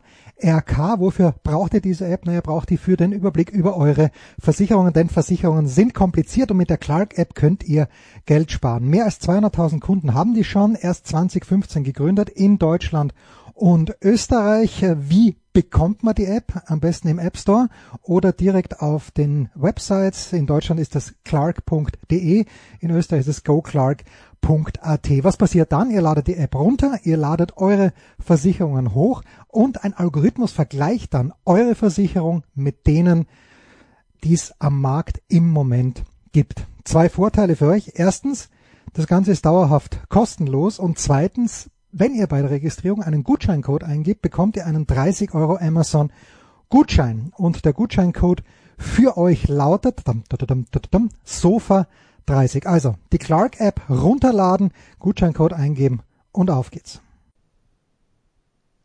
Teil 2 bei den Sofa Quarterbacks NFL mit äh, Christian Schimmel, mit Thomas Pseier. Ähm, ja, wir haben weiterhin viele Fragen und wir suchen viele Antworten, also das Gegenteil von Jeopardy. Aber ja, die Antwort, Christian, hätte ich gern von dir auf die Frage, was ist los mit den Chargers, dass sie diese verdammt vermaledeiten One-Score-Games nicht gewinnen können. Was ist das verdammte Problem? An dieser Stelle könnte ein fünfstündiger Monolog stehen, der sich unter anderem mit Themen wie Kultur am Arbeitsplatz, Siegermentalität. Äh, sie sind nicht in die Zweikämpfe gekommen und das Gras war einfach zu hoch auf dem Kunstrasenplatz dreht. Einiges von denen ist scherzhaft gemeint. Ich glaube ja tatsächlich, dass es sowas wie eine, wie eine Unternehmenskultur gibt. Also es gibt halt auch Untersuchungen im soziologischen Bereich, die das halt nahe, nahelegen. Und ich will nicht sagen, dass es sowas wie eine Verliererkultur gibt, aber ich glaube schon, dass das, dass das einen Effekt hat. Eine Sache, ich habe da nicht die Zeit für, aber vielleicht gebe ich mir den Spaß einfach mal, dass ich mal etwas ähm, Research betreibe ähm, und auf den eingängigen Methoden, äh, auf den eingängigen Seiten einfach mal nachsuche. Ich bin jetzt seit zehn Jahren den Chargers ungefähr verbunden und äh, gefühlt ist es so, dass ich behaupte, dass sie deutlich wenig, also dass in den One-Score-Games die mit Abstand schlechteste Bilanz aller NFL-Teams haben. Das wird nicht so sein, weil das natürlich total stark subjektiv gefärbt ist und man äh, als jemand, der die Mannschaft verfolgt, äh, da eine, eine deutlich stärkere Bezugspunkt auf die ganzen Niederlagen hat. Ähm, aber es ist schwer zu erklären. Also ein Teil ist definitiv Coaching dieses Jahr, weil man zum Teil nicht aggressiv genug ist. In Denver ist es so, du führst mit, mit, mit 17 oder mit 20 und dann wird halt, dann wirft Herbert halt eine Interception, wo ich sage, Mike Williams muss den Ball, auch wenn er nicht perfekt geworfen ist, trotzdem runterpflücken. Gestern den beim, beim zweiten Versuch hätte er auch runterpflücken müssen, auch wenn der Cornerback ein gutes Play macht. Und dann, also nix gegen Donald Parham, bestimmt ein netter Kerl. Aber du hast Hunter Henry, du hast Keen Allen. Gut, Mike Williams musste in dem Play runter. Und du wirfst einen Endzone Fade auf deinen dritten Thailand. I mean, es gab früher die Sendung Hast du Worte? Ja, ich würde sagen, äh, nee, habe ich nicht. Ja. Äh, und zumal das Clock-Management idiotisch war. Also wirklich idiotisch in dem letzten Drive war, weil du musst mit viel mehr Zeit, dann hast du Dreier Dump-Offs, die dich 25 Sekunden Zeit plus einen Down kommen, weil du den Ball klocken, äh, spiken musst. Ähm, ein Teil von mir äh, ist es Unfähigkeit im Coaching-Stab, auch Herbert zu sagen, pass auf, werf das Ding lieber über die Seitenlinie, statt drei Yards über die Mitte. Wo ich, weil ich mir halt auch denke, das könnte er dann selber auch erfassen. Ja. Also die gute Nachricht ist, sie sind ja nicht so chancenlos, wie ich das gedacht habe. Im Übrigen bin ich vor der Partie davon ausgegangen, dass die Raiders das deutlich gewinnen. Ähm, und zwar nicht mit, mit einer skeptischen Perspektive, weil die Chargers waren in fast allen Spielen dieses Jahr drin. Die haben sie fast alle verloren. Das ist ein anderes Thema. Nur, ich hätte A gedacht, dass die Defense der Chargers mehr zulässt und und äh, und B, dass das LA offensiv nicht so nicht so gut scoren. Aber da waren ich meine, der, der, mit der größte Fuck-up in diesem Spiel war ja diese Sequenz kurz vor Ende des zweiten Viertels von den Raiders, wo, wo Jerry Terry, der, der nach einem brutal schlechten Rookie-Jahr zum Leben erwacht ist, ja, ähm, und, und Derek Carr den Ball aus der Hand schlägt und dann, noch ein Field Goal ähm, äh, forciert. Übrigens, Chargers wieder mit einem Field Goal verpasst in der ersten Halbzeit. Also Nikola, ist eine gewisse Konstanz ist da. Dieses, dieses Badgeley hoch aus dem letzten Jahr war doch nur kurz also es kommt viel zusammen. Ich glaube, dass es ein bisschen was mit Kultur zusammen hat. Ich mag Anthony Lynn, ich traue es ihm mittlerweile nicht mehr zu. Ähm, aber ja, keine Ahnung. Ich sag mal so, es ist ärgerlich, weil es wäre einfach auch mal schön, so ein Spiel zu gewinnen. Auf der anderen Seite, du wirst dieses Jahr eh nicht in die Playoffs kommen. So. Und ich bin jetzt nicht, noch nicht komplett im Draft-Modus. Ich fände es schon gut, wenn die, die Mannschaft ist zu talentiert, um nur zwei Spiele bis jetzt gewonnen zu haben. Das ist einfach so. Aber ja, keine Ahnung. Also um da eine grundlegende Erklärung zu finden, ist es schwierig. Aber eigentlich ist das insgesamt eine Mannschaft, die gerade offensiv in vielen Bereichen Spaß macht. Und deswegen bin ich optimistisch, auch wenn ich zugeben muss, dass ich mich gestern Abend echt geärgert habe. Weil du musst solche Dinge einfach auch mal gewinnen. Aber so ist es. Das ist der Sport und ähm, in den meisten Fällen steht und jetzt werfe ich 5 Euro in das, in das Phrasenschwein, das, äh, das Ergebnis, das richtige Ergebnis auf der Anzeigetafel. Also ich habe mal gerade, während du gesprochen hast, ein bisschen gegoogelt in Sachen Statistiken zu den One-Score-Losses. Und Philip Rivers, das war nach dem Spiel in Mexico City letztes Jahr, also das war irgendwann später im November, mhm. ähm, hatte da karrieremäßig mit 61 die meisten One-Score-Losses von einem Quarterback in der Super Bowl-Ära. Und die Hälfte davon kommt, ähm, oder quasi die Hälfte davon seit 2015. Deshalb dieser Eindruck. Jetzt können wir natürlich sagen, okay, okay. Rivers, also zumindest scheint es nicht an Rivers zu liegen, weil er ist ja weg und es geht weiter. Ja, beruhigend für Philipp, ne? Aber das zeigt vielleicht auch ein bisschen das Dilemma von dem Chargers. Sympathisant-Fan in den letzten Jahren. Also es ist einfach wirklich brutal. Ich, ich kann mich nur an wenige knappe Spiele, die sie, die sie gewonnen haben. Bei einem warst du im Stadion gegen die Titans in London, wo die Titans, glaube ich, auf die Two-Point-Conversion gehen, statt die, die Verlängerung zu suchen. Äh, ja. Und das nicht klappt. Aber es gibt ganz wenige Partien und es gibt halt auch Spiele. Also Jacksonville darf niemals knapp sein, Denver darfst du niemals wieder knapp werden lassen. Das gestern war ja auf vernünftigem Niveau, das war ja irgendwo okay. Die Raiders sind ja keine schlechte Mannschaft. Aber keine Ahnung. Also auch, dass du gegen die Chiefs in Overtime verlierst, mein, meine Güte, passiert. Also auch das hättest du gewinnen müssen, aber äh, äh, aber da, da kannst du irgendwo mit leben. Aber dass du halt gegen die schwachen Teams dich schwer tust, weißt du, Nikola, wir haben ja schon viele Blowouts miteinander kommentiert. Es wäre einfach mal schön, dahin zu fahren wie Köln gegen, weiß was ich, irgendein die. Adler. oder sonst wen und einfach mal 50-0, ja, und da ist dann Ruhe im Karton. Ja, was hast du mit den Chargers nicht? Also nichts gegen die Adler. Ich mag die Berlin Adler, aber das war damals so eines der deutlichsten Spiele, die wir zusammen kommentiert haben. 64 äh, 0, also 63 0, ja. 17 müsste das gewesen sein. Aber äh, das hast du mit den Chargers nicht. Und das ist manchmal ein bisschen ermüdend, ja. Also, aber gut. Zwei, das ist der Sport. Guck, guck mal, in zwei Wochen kommen die Jets. Da geht was. Also wenn die Chargers einen Weg finden, das Spiel spannend zu machen, dann wisst ihr auf jeden Fall, wie tief die Probleme liegen. Nächste Woche gegen die Dolphins, äh, Herbert gegen Tour, ja, aber ja. Außenseiter. Da bist du Außenseiter. Da bist auch wenn, aus, so wie sie spielen. Also ich ist ja, ja, nicht kein großer Außenseiter, aber schon Außenseiter. Die Defense von Miami ist gut. Das Rechtsprogramm der Chargers at Dolphins gegen die Jets, at Bills gegen Patriots gegen Falcons. Das könnte auch spannend werden. Wer stellt sich dem nicht an? Äh, bei den Raiders gegen die Broncos bei den Chiefs. Ja, ambitioniert. Top, Top 10 Pick in Sicht. Ist also, wenn, wenn, wenn, wir jetzt mal, wenn wir jetzt mal streng, wenn wir jetzt mal streng nach Record gehen, Dolphins lost, Jets win, Bills lost, Patriots, wissen wir, ja, Patriots Klammer. Falcons. Lost, eher, aber das ist 50-50. Raiders lost, Broncos. 50-50. Chiefs lost. So, dann haben wir schon ja. mal eins, haben wir schon mal vier Losses. Und Jets ein Win, also sind wir bei 3 und 10. Und dann der Rest 50-50, ja. Also wenn du da, also kommen wir, irgendwo, kommen wir irgendwo bei 4, 12, 5, 11 raus. Ja. Ja. Top 10 Pick ist gut. Wir brauchen dringend, einen, also Chargers brauchen dringend einen Tackle. Ähm, einen weiteren neben, äh, neben äh, den, den, die sie in den letzten Jahren mit mehr und mit weniger Erfolg gedraftet haben. Gut, nachdem wir so lange über die Chargers gesprochen haben, Thomas muss natürlich jetzt auch ein bisschen Liebe für die Raiders kommen.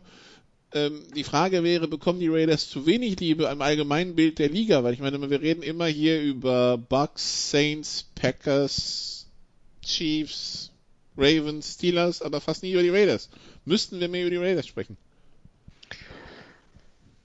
Die Raiders sind äh, aus, meiner Sicht irgendwo auf einer Stufe mit den Chargers tatsächlich anzusiedeln. Äh, was ja auch äh, gestern das Spiel qualitativ, sage ich jetzt mal, nicht äh, in der Qualität Spiele zu verlieren, aber äh, äh, in der Qualität eben ein Spiel zu bestreiten, sehe ich sie jetzt nicht so weit entfernt von, von den Chargers. Das ist ungefähr eine so eine Mittelklasse Mannschaft mit einer guten Offense, mit guten Momenten in der Offense mit einer äh, unzuverlässigen Defense. Und äh, wenn man so die Spiele der Raiders in dieser Saison anschaut, dann sind sie immer dann gut, wenn äh, Derek Carr sich traut, zwei bis dreimal, viermal im Spiel einen tiefen Pass zu werfen. Das kann er eigentlich ganz gut. Er macht es halt relativ selten, aber die Raiders haben gute Playmaker, also die haben gute Spieler, diese tiefen Pässe zu fangen. Das ist gestern gelungen. Die haben zwei oder drei, ich glaube zwei, mal für Aguilar und dann für, für Hunter Renfro. Ja, das hat funktioniert und dann plötzlich äh, ist diese Offense äh, 50 Yards weiter, äh, das Spielfeld runter und dann haben sie halt zwei Touchdowns mehr auf dem Konto, als sie sonst hätten. Und wenn das funktioniert, dann, dann äh, können die auch gute Mannschaften schlagen, wie zum Beispiel eben die Chiefs an einem guten Tag. Und wenn das nicht klappt, dann ist diese Mannschaft halt relativ verloren, weil die Defense eben niemanden richtig stoppen kann. Und ich glaube, das ist so ein bisschen das Los, auch das Los irgendwo der Chargers und dann, was läuft dann? Okay, dann passiert dir halt folgendes, wenn du Mittelklasse-Mannschaft bist, du bist in vielen engen Spielen dabei, weil alle anderen Mannschaften oder viele anderen auch Mittelklasse sind und dann gewinnst du halt mal eins und verlierst du mal eins, außer du bist die Chargers, dann verlierst du halt alle. Aber äh, das, das, äh, bei den, Raid bei den äh, Raiders ist das halt ungefähr, äh, ba balanciert sich das aus. Und deswegen äh, glaubt man eine Woche, ja, die äh, werden jetzt was reißen und können locker in die Playoffs ziehen. Und die nächste Woche denkt man sich, hoppla, die stürzen jetzt doch noch ab auf den Top Ten Pick. Und ja, ich, ich glaube, das, das trifft eigentlich die, die Raiders da schon äh, ziemlich gut ich bin irgendwo ein Fan davon, was John Gruden da macht mit dieser Offense, weil, äh, weil das Play Calling ist wirklich äh, schön, die, die, die Spielzüge sind schön designt. Äh, letztendlich äh, hängt es dann halt wirklich vom Mut des Derek Carr ab, wie weit es dann gehen kann. Aber Christian, dass das gut ist. Ja. Hm? Also, wenn man sich, ich wollte nur den, den Spielplan der Raiders bisher einschmeißen, diese acht Spiele. Panthers, Saints, Patriots, Bills, Chiefs, Buccaneers, Browns, Chargers man kann jetzt aber nicht sagen, dass sie gegen die Trümmertruppen der Liga gespielt haben. das war jetzt nicht NFC, das war jetzt nicht AFC East plus Jets, ne? Also. Na, der Spielplan für die Raiders wird auch einfacher. Also von daher kann durchaus passieren. Jetzt mit 5-3, glaube ich, sind sie jetzt. Ähm, kann also durchaus sie haben die Jets passieren. noch, aber der bisher war happig, genau. würde ich mal sagen. Ne? Also. Ja, das, das war der einer der schwierigsten Schedules bisher in, in der NFL. Aber jetzt wird es eben einfacher und ich, ich glaube schon, dass die die Raiders eine Außenseiterchance haben, wenn sie eben genug Spiele von Derek Carr kriegen, wo man mit dem was anfangen kann. Christian, was wolltest du wolltest sagen? Ja, ich habe ich hab den nächsten, den nächsten äh, Wahlspruch für meine Kampagne. Ähm, danke, Thomas, und der lautet Regression für alle. Wir fordern Regression für alle, nicht nur für einige, nicht nur für 80 Prozent der Teams, sondern Regression für alle, auch für die Falcons und für die Chargers. Ja, ich, ich, kann dich, ich, ne? ich, kann dich da schon beruhigen. Also ich habe es ja letzte Woche auch schon hier gesagt. Ich bin mir da sehr sicher, dass das bei den Chargers letztlich auch einfach Pech ist. Auf, äh, man kann da jetzt auf Anthony Lynn rumprügeln, wie viel man will. Äh, vor zwei Jahren haben sie zum Beispiel fünf von sechs dieser knappen Dinger gewonnen. In dieser Saison haben sie halt wieder die meisten verloren. Aber, aber, aber die sind dran, das ist ja das Positive, die sind dran und, äh, und das wird irgendwann mal äh, ins, ins Gute umschlagen dann. Die, die größte Sorge, die ich hier hatte. Und ich bin ja als, als Fan von der Mannschaft aufgewachsen, die nie ein Quarterback-Problem hatte. Weil es war bis jetzt Philip Rivers. Und ich habe mich mental eigentlich darauf eingestellt, ähm, es könnte jetzt so ein bisschen werden, äh, vielleicht nicht ganz so extrem wie bei den Browns, ähm, aber dass man halt jetzt wirklich mal über Jahre einen Quarterback sucht und damit, äh, sorry, abgehalfterten Wets das probieren muss, ich sag mal so, wenn, wenn Herbert sein Niveau hält, ist er ja schon über, durchschnittlicher bis überdurchschnittlicher Spieler. Wahrscheinlichkeit ist ja, dass er sich verbessert. Wobei Zyniker würden sagen, in Oregon hat auch keine Verbesserung stattgefunden. Das war Teil seines Problems. Aber äh, lassen wir das mal äh, beiseite. Aber äh, es ist ja zumindest anschaubar. Es ist anschaubar und sie halten mit und ja, in, in kleinen Dingen freut sich der Chargers-Fan. Ich meine, Nikola, deine, deine Falcons, sie haben sich ja gestern auch wieder schwer bemüht gegen eine blutleere Offense, ähm, die übrigens eine Woche davor die Chargers noch äh, abgefangen hat, äh, das Spiel zu verlieren. Aber hey, auch das hat nicht geklappt. Ja, es, geht, es geht immer wieder Schritte nach vorne. Ich bin überrascht. Also ich habe vorhin bei Peter King Lobeshymnen auf Raheem Morris gelesen, dass der jetzt 3-1 gegangen ist, halt trotz dieses Fauxpas gegen Detroit. Ähm, ja, mal gucken. Also, ähm, also was aber auch klar ist, so also wie blutleer dieses Team mit, mit Dan Quinn war, aber das soll hier eigentlich jetzt weniger das Thema sein. Ähm, ja, also die, die, die Raiders und die Chargers, jeder mit ihrer Art von Pro Problemen, aber äh, ja, die Raiders mal bisher bei 5 und 3, wie gesagt, sie sind ja im Playoff-Rennen drin, wenn man sich halt die, die Tabelle anschaut. Im Augenblick ähm, äh, sind sie auf 6 sie, sie werden in den, äh, in den Playoffs gewinnen den, den Tiebreak gegen Cleveland, Indianapolis und Miami. Ähm, ja, also sie würden dann im Augenblick gegen Buffalo in, in den Playoffs spielen. Und mal ganz ehrlich, also Buffalo gegen Buffalo gegen, gegen die Raiders. Wow. Warum nicht, ne? Also. Es wird schlechtere Spiele an diesem Wochenende geben. 50-50 Spiel, würde ich sagen, ja. ja. Also von daher, da, da, ist so durchaus was drin für die Raiders. Also schau mal. Gut. Ähm, ich habe schon eben erwähnt, die, die, sie, sie sind im, äh, im Tiebreaker vor den Dolphins. Die Dolphins sind im Augenblick das Team auf sieben, das nach Kansas City müsste, nach aktuellem Stand. Die Dolphins, die jetzt also Christian im zweiten Spiel mit Tour auch zum zweiten Mal gewonnen haben und diesmal, nachdem Tour ein bisschen gebraucht hat, um reinzukommen in dieses Spiel, ähm, mit einem 93 Yard Drive war es am Ende, glaube ich, zum, äh, zum Ausgleich 31-31 und äh, nicht das heißt am Ende im vierten Quarter und dann äh, später noch einen weiteren Drive zum Field und das ist dann der Sieg zu 34-31. Wem das gefallen hat zwischen Kyler Murray und Tua Tango Vailoa, dem müssen wir sagen, ja, die spielen halt nur alle vier Jahre gegeneinander, wenn sie bei ihren Teams bleiben. Das heißt, wir müssen ein bisschen auf, darauf warten. Aber ja, die, die Dolphins gewinnen weitere Spiele, indem sie wieder Punkte mit ihrer Defense gemacht haben. Wie hoch, ich habe es gestern auf Twitter gefragt, es kam keine Antwort von irgendwem, aber wie hoch hatten wir die Dolphins Defense vor, vor dieser Saison, ähm, die ja seit zwei Spielen ja ziemlich aufräumt. Ich hätte sie in den 20ern gehabt. Zumal die ja mit, mit, mit Minka Fitzpatrick letztes Jahr einen absoluten herausragenden Spieler, also war jetzt, sind wir ehrlich, war nicht der einzige Spieler, den sie getradet haben. Ähm, scheint aber eine der Safety Trades zu sein, die für beide funktioniert haben. Es soll ja Teams geben, die nicht ganz so glücklich sind, aber ähm, ja, für mich zweiterfolgreichster Tagovailoa dieses Wochenende, mehr dazu dann äh, Mitte der Woche, äh, wenn wir bestimmt wieder über Maryland reden werden. Mhm. Ähm, der Junge kann auch Football spielen, sein jüngerer Bruder. Hui, hui, hui, hui. Ähm, aber das nur, das nur, wie hoch hatten wir die Dolphins Defense vor der Saison? Keine Ahnung. Ich hätte sie irgendwo in den 20ern, schätze ich mal, gehabt. Äh, das sind sie jetzt mal definitiv nicht mehr. Ähm, die haben schon den Rams in der Woche zuvor und nicht nur den Rams das Leben echt richtig schwer gemacht. Du hast recht, Nicola. Äh, die Cardinals und Dolphins spielen nur sehr selten gegeneinander. Aber diese beiden jungen Quarterbacks werden wir noch länger sehen. Und das ist, glaube ich, die gute Nachricht der Geschichte. Die einzige ähm, Ausnahme, wo sie öfter gegeneinander spielen, wäre, wäre, wenn sie in einem Super Bowl aufeinandertreffen. Will ich jetzt nicht komplett ausschließen, würde ich dieses Jahr aber eher auf die, auf die Unwahrscheinlichkeit, äh, der Skala der Unwahrscheinlichkeit legen.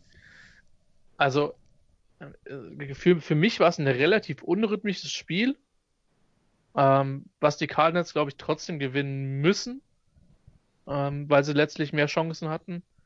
Ähm, aber wir haben ja schon zum Ende der letzten Saison gesagt, dass, äh, dass die Dolphins eben nicht mehr diese, also dass die Dolphins weiter von weg sind, diese 0 und 16 und wir sind komplett chancenlos Truppe, wie einige das vor der Saison gedacht haben. Die haben ja zum Ende der Saison noch ihre Spiele ge Und in gewonnen. den ersten vier Wochen, nicht nur vor der Saison. Die ersten vier Wochen waren echt schwierig. Ja. Ja. Ja. Ähm, aber sie sind, sie sind jetzt gekommen, klar. Es hätte ihnen ihren Quarterback kosten können. Das hat es nicht getan. Ähm, Tour hat, finde ich, auch gegen, gegen die Rams jetzt noch, also auch ein bisschen gebraucht. Der wird vielleicht auch noch ein bisschen Zeit brauchen. Das Talent ist da und ich mache mir insgesamt verhältnismäßig wenig Sorgen, dass es besser wird, weil die haben in der Offense einfach noch etliche, etliches Potenzial auf Receiver in der Line, äh, um besser zu werden. Und dann kann da was draus wachsen. Also ansonsten glaube ich, ähm, glaube ich, ist man relativ glücklich, was da in Miami passiert. Und für, für Arizona ist es in dieser, wir haben ja schon relativ viel über die, die NFC West gesprochen, ähm, ist es eine, eine super schmerzhafte Niederlage, die, äh, die dir wirklich wehtut. Gerade ähm, weil die Seahawks verloren hatten, ne? Ja, weil du eben nicht das Gefühl hast, dass, dass jetzt einer komplett mit der Division wegrennt. Und du halt wirklich eine reelle Chance hast, nicht nur über eine Wildcard in die Playoffs zu kommen, sondern diese Division zu gewinnen. Und deswegen das sind Dinger, wenn du die Division holen willst, musst du zu Hause Miami schlagen. Punkt. Und deswegen, der, der Sieg könnte noch extrem, äh, die Niederlage könnte noch extrem teuer werden für die Cardinals. Sie tut deshalb nicht ganz so weh, weil es eine AFC, also Out of Conference Niederlage ist. Das ist halt kein, die, die fliegt halt aus den Tiebreakern raus.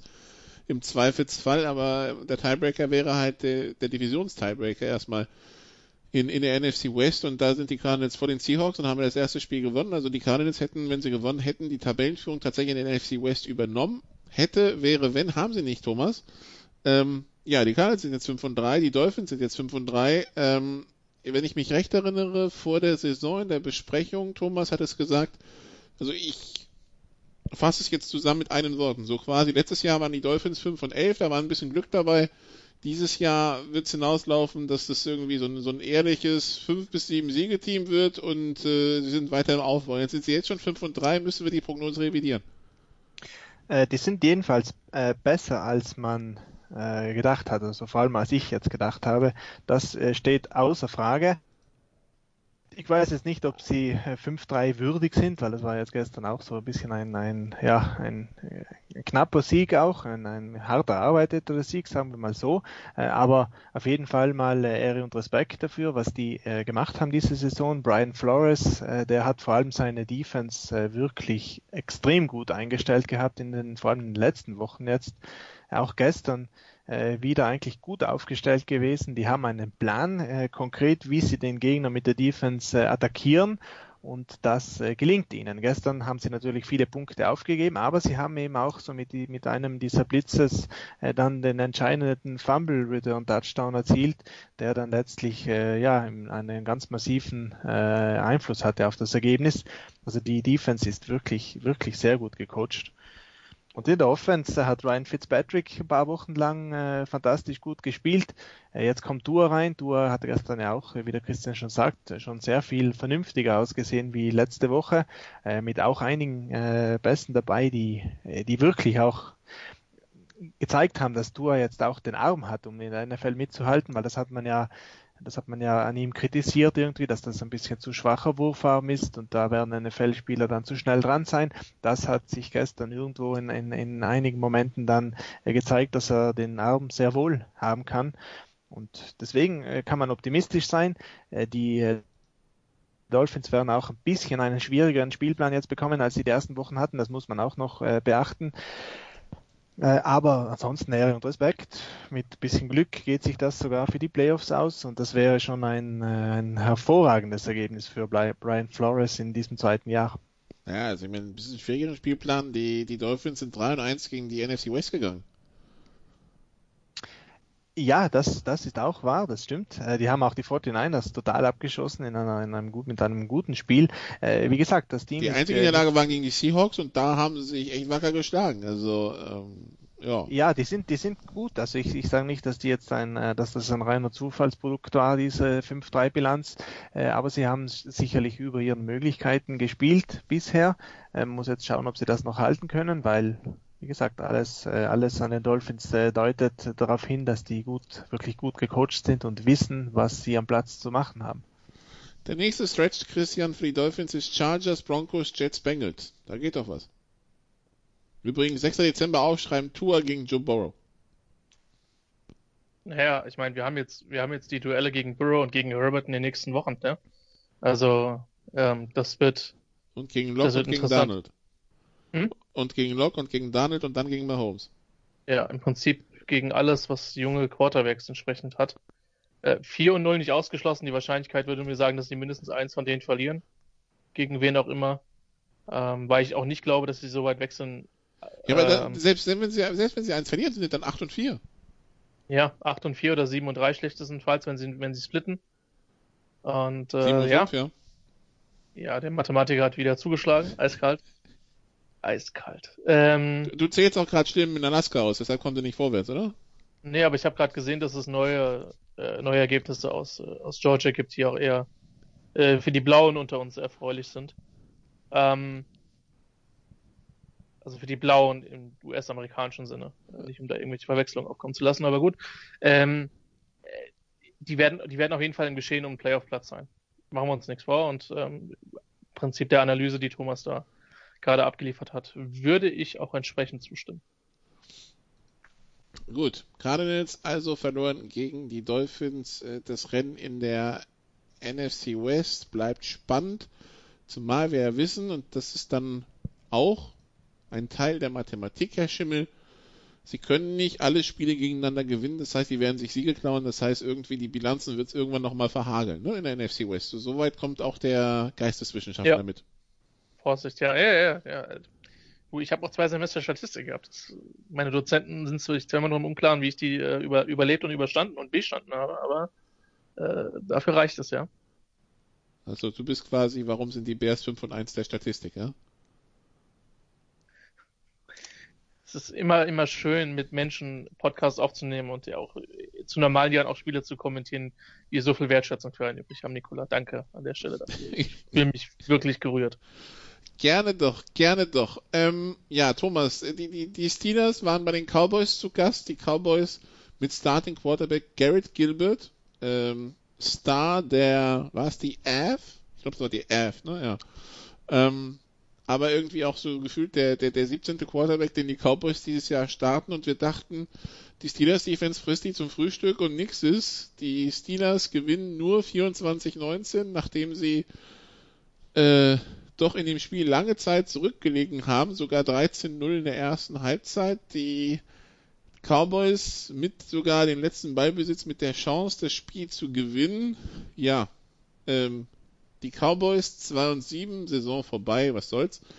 Ähm, Big Ben hat sich wohl hinreißen lassen zu sagen, wenn die Cowboys Americas Team sind, dann sind wir the World's Team.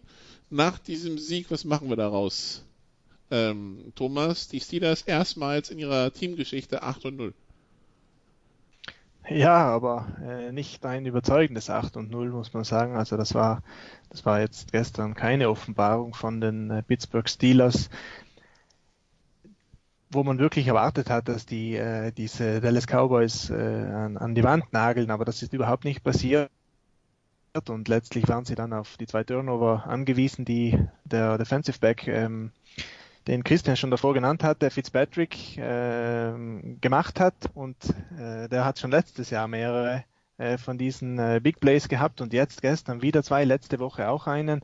Ähm, das ist so ein bisschen der entscheidende Spieler da wieder geworden in dieser Defense, weil sonst haben sie gestern äh, hart zu beißen gehabt. Und äh, ja, Ben Roethlisberger äh, kann nach dem Spiel mit dem Sieg natürlich äh, schön reden, aber die Leistung selber war jetzt nicht gerade überwältigend. Äh, wie schon die letzten Wochen, Ben ein reiner Pass, äh, Ballverteiler.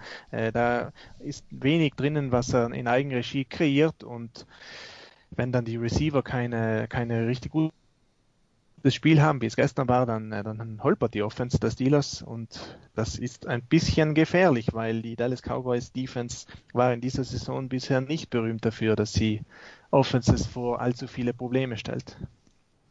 Ja, sie haben Mason Rudolph kalt gestellt, die Cowboys. Zwei von drei für drei Yards, Christian. Ne? Also, ähm, als der mal kurz rein musste für, für, für, für, den, für Ben Roethlisberger, dessen Knie kurz schmerzte, aber wo, ja, wo er sagt, alles okay, kam auch in der zweiten Halbzeit wieder. Was nehmen wir mit aus dem Spiel? Außer, dass äh, die Kollegen Zapf und Seibert vielleicht nicht mehr so ganz depressiv sind wie die letzten Wochen und dass der Producer vielleicht ein bisschen wieder auf den Boden der Tatsachen zurückgeholt wurde. Meinst du, sie sind nicht depressiv, wenn du dann so ein Spiel nicht dann noch verlierst?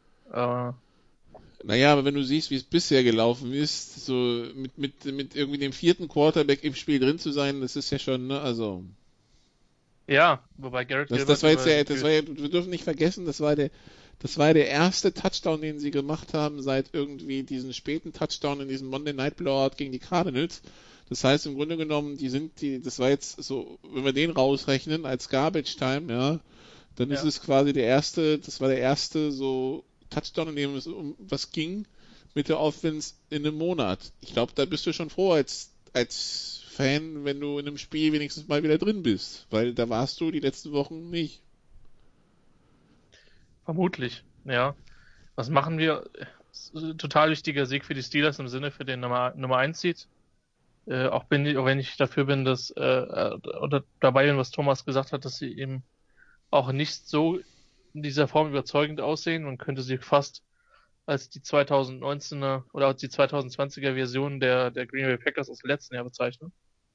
Ähm, auch wenn die fundamental, glaube ich, in einigen Bereichen besser aufgestellt sind als Green Bay, weil die Defense einfach insgesamt besser ist und ähm, in vielen Bereichen dann ja in der Lage ist, ein wichtiges Play zum, zum Spielende zu machen. Ansonsten aus Dallas Sicht, Garrett Gilbert hat nicht so schlecht ausgesehen. Die haben anderthalb Halbzeiten äh, relativ couragierten Football oder haben bis zum Ende couragiert gespielt, anderthalb äh, Halbzeiten relativ äh, vernünftig auch gespielt. Ich glaube schon, auch wenn es von Seiten der Cowboys keinerlei Hinweise darauf gibt, dass es da einen Trainerwechsel gibt, dass es äh, für McCarthy extrem, extrem wichtig ist, ähm, wie die Mannschaft jetzt aussieht. Ob es diese, diese zum Teil fürchterlichen Blowouts weiterhin gibt, die wir ja auch schon gesehen haben, oder ob das, äh, ob es eine Mannschaft auf dem Platz ist, die halbwegs kompetent aussieht und die halbwegs so aussieht, als wenn sie fightet und alles tut. Das konnte man ihn gestern mit Sicherheit nicht absprechen. Ähm, aber das ist, das ist, glaube ich, für ihn schon extrem entscheidend, weil unabhängig, ob er dann äh, äh, das Team, ich glaube nicht, dass er gefeuert wird, aber ich glaube, dass das auch eine ganz entscheidende Rolle spielt, wie, wie er wahrgenommen wird und wie er dann in der Offseason auch Free Agents nach Dallas locken kann, ähm, um dann wirklich eine Vision zu verkaufen, von wegen, wir sind auf dem Weg, ähm, entsprechend in der NFC eine Größe zu werden. Das waren sie im letzten Jahr auf jeden Fall, im Jahr davor, ähm, ohne den letzten Schritt zu machen. Ähm, und dieses Jahr hat das über weite Strecken ehrlicherweise ziemlich erschreckend ausgesehen, auch mit Prescott. Vor allen Dingen in der Defense. Ähm, die, 23, die 24 Punkte, die sie gestern abgegeben haben, die drittwenigsten in dieser Saison. Äh, schon drei Spiele mit über 30, zwei Spiele mit über 40. Ja, so viel also Cowboys gegen die Steelers. Dann kommen wir noch zum letzten Spiel, zu Sunday Night. Ich kann erzählen, wie ich es irgendwie mitbekomme. Also ich musste heute Morgen relativ früh aufstehen und irgendwie im Handy verdrückt und auf Facebook gekommen und da sehe ich Ulf Nordwig gestern noch im, im Musik Daily hier über Prince gesprochen und äh, der ist Saints-Fan und der postet irgendwie sowas wie, ich bin jetzt mal gespannt auf die Power Rankings, Hashtag Hudat. Ich so, aha, okay, da haben die Saints wahrscheinlich gewonnen gegen, gegen Tampa. Und nachdem ich das also schon wusste, der Spoiler quasi da war, denke ich mir halt, okay, dann sind mal gucken, was da passiert ist. Und dann sehe ich diesen Endstand von 38-3 und dieses, diesen Halbzeitstand von 31-0. Ähm, Thomas und äh, wenn ich nach der Tendenz der letzten Wochen gehe, hatte man das Gefühl, die, die Saints seit dem ersten Duell eher auf dem absteigenden Ast und die Bucks eher auf dem aufsteigenden, wenn man dieses Monday Night Spiel gegen die Giants vielleicht ein bisschen kritisch betrachten muss, aber dass es dann so ein Verkehrsunfall wird, wo die Bucks irgendwie erstes First Down in ähm, in, äh, im zweiten Quarter holen und irgendwie nur drei Punkte im vierten Quarter machen. Hui, was ist da passiert, Thomas? Ja, ich habe es ja letzte oder vorletzte Woche hier schon gesagt. Also die äh, Bucks sind wahrscheinlich ein überschätztes Team und die Saints sind wahrscheinlich ein unterschätztes Team. Und das hat sich jetzt gezeigt. Natürlich diese Einbahnstraße, was da dieses Spiel war, so extrem ist der Unterschied zwischen den beiden Mannschaften absolut nicht. Das war schon ein bisschen ein freakiges Spiel. Die äh, Saints haben äh, Tom Brady konstant permanent unter Druck gesetzt in diesem Spiel. Äh, Brady ist äh, 41 Mal zum Pass äh, angetreten und äh, 19 Mal davon ist er unter Druck gesetzt worden von der Saints Defense und der hat da absolut nicht gut ausgesehen. Dabei hat dann 3-6 kassiert, hat dann Interception geworfen äh, und hat eigentlich ganz wenige Completions dann auch äh, geworfen bei diesen Pässen und dann hat da gar nichts funktioniert. Im Prinzip Tom Brady äh, abgemeldet zum ersten Mal in dieser Saison. Aber wir haben das ja auch schon ein paar Mal gehabt in dieser Saison. Diese Bucks Offense ist irgendwo, äh, hat immer dieses Gefühl hinterlassen, dass jedes Jahr, was die machen, äh, schwer erkämpft ist, schwerer erkämpft, als vielleicht es die Spieler äh, irgendwo die Spielernamen äh, erwarten lassen würden. Und, und gestern hat es dann einfach in diesem einen Spiel ist alles Negative zusammengekommen und das hat dann halt absolut überhaupt nicht äh, funktioniert und nicht geklappt und deswegen äh, haben dann die Bucks letztlich diese irgendwie beschämende, äh, dieses beschämende Field Goal noch gekickt äh, bei 38 zu 0 Rückstand, äh, dass sie wenigstens keinen Shutout haben. Also das war ja weiße Fahne von Bruce Arians ähm, hoch drei und die New Orleans Saints auf der anderen Seite haben einfach in der Offense ja, da hat alles, alles äh, so geklappt, wie es eben in, im Idealzustand äh, läuft bei denen. Äh, Drew Brees äh, hat jetzt wenig Druck bekommen und wenn er keinen Druck bekommen hat, dann war er annähernd perfekt. Also da hat er die Defense komplett äh, auseinandergenommen. Michael Thomas ist auch zurückgekehrt, er war gleich schon wieder da für ein paar von diesen, äh, von diesen Down-Pässen. Ähm, die Saints haben die Linebacker der Bucks, Lavonte David und vor allem Devin White, eben ins Visier genommen und die komplett ausgespielt ähm, und äh, ja, haben einfach diese, diese Deckungsschwäche bei den äh, Linebackern der Bucks eiskalt ausgenutzt, immer wieder auf die gegangen. Und ja, in dem Fall äh, kann so ein Spiel dann auch mal so, so äh, auseinandergehen, äh, dass ja, dass, dass dann eigentlich zwei ebenbürtige Mannschaften mal so ein krasses Ergebnis äh, produzieren. Ich finde es gut, weil äh, jetzt in der NFC noch ein Contender mehr auch auf der Tagesordnung ist und das macht diese Conference noch, äh, noch unvorhersehbar und noch aufregender.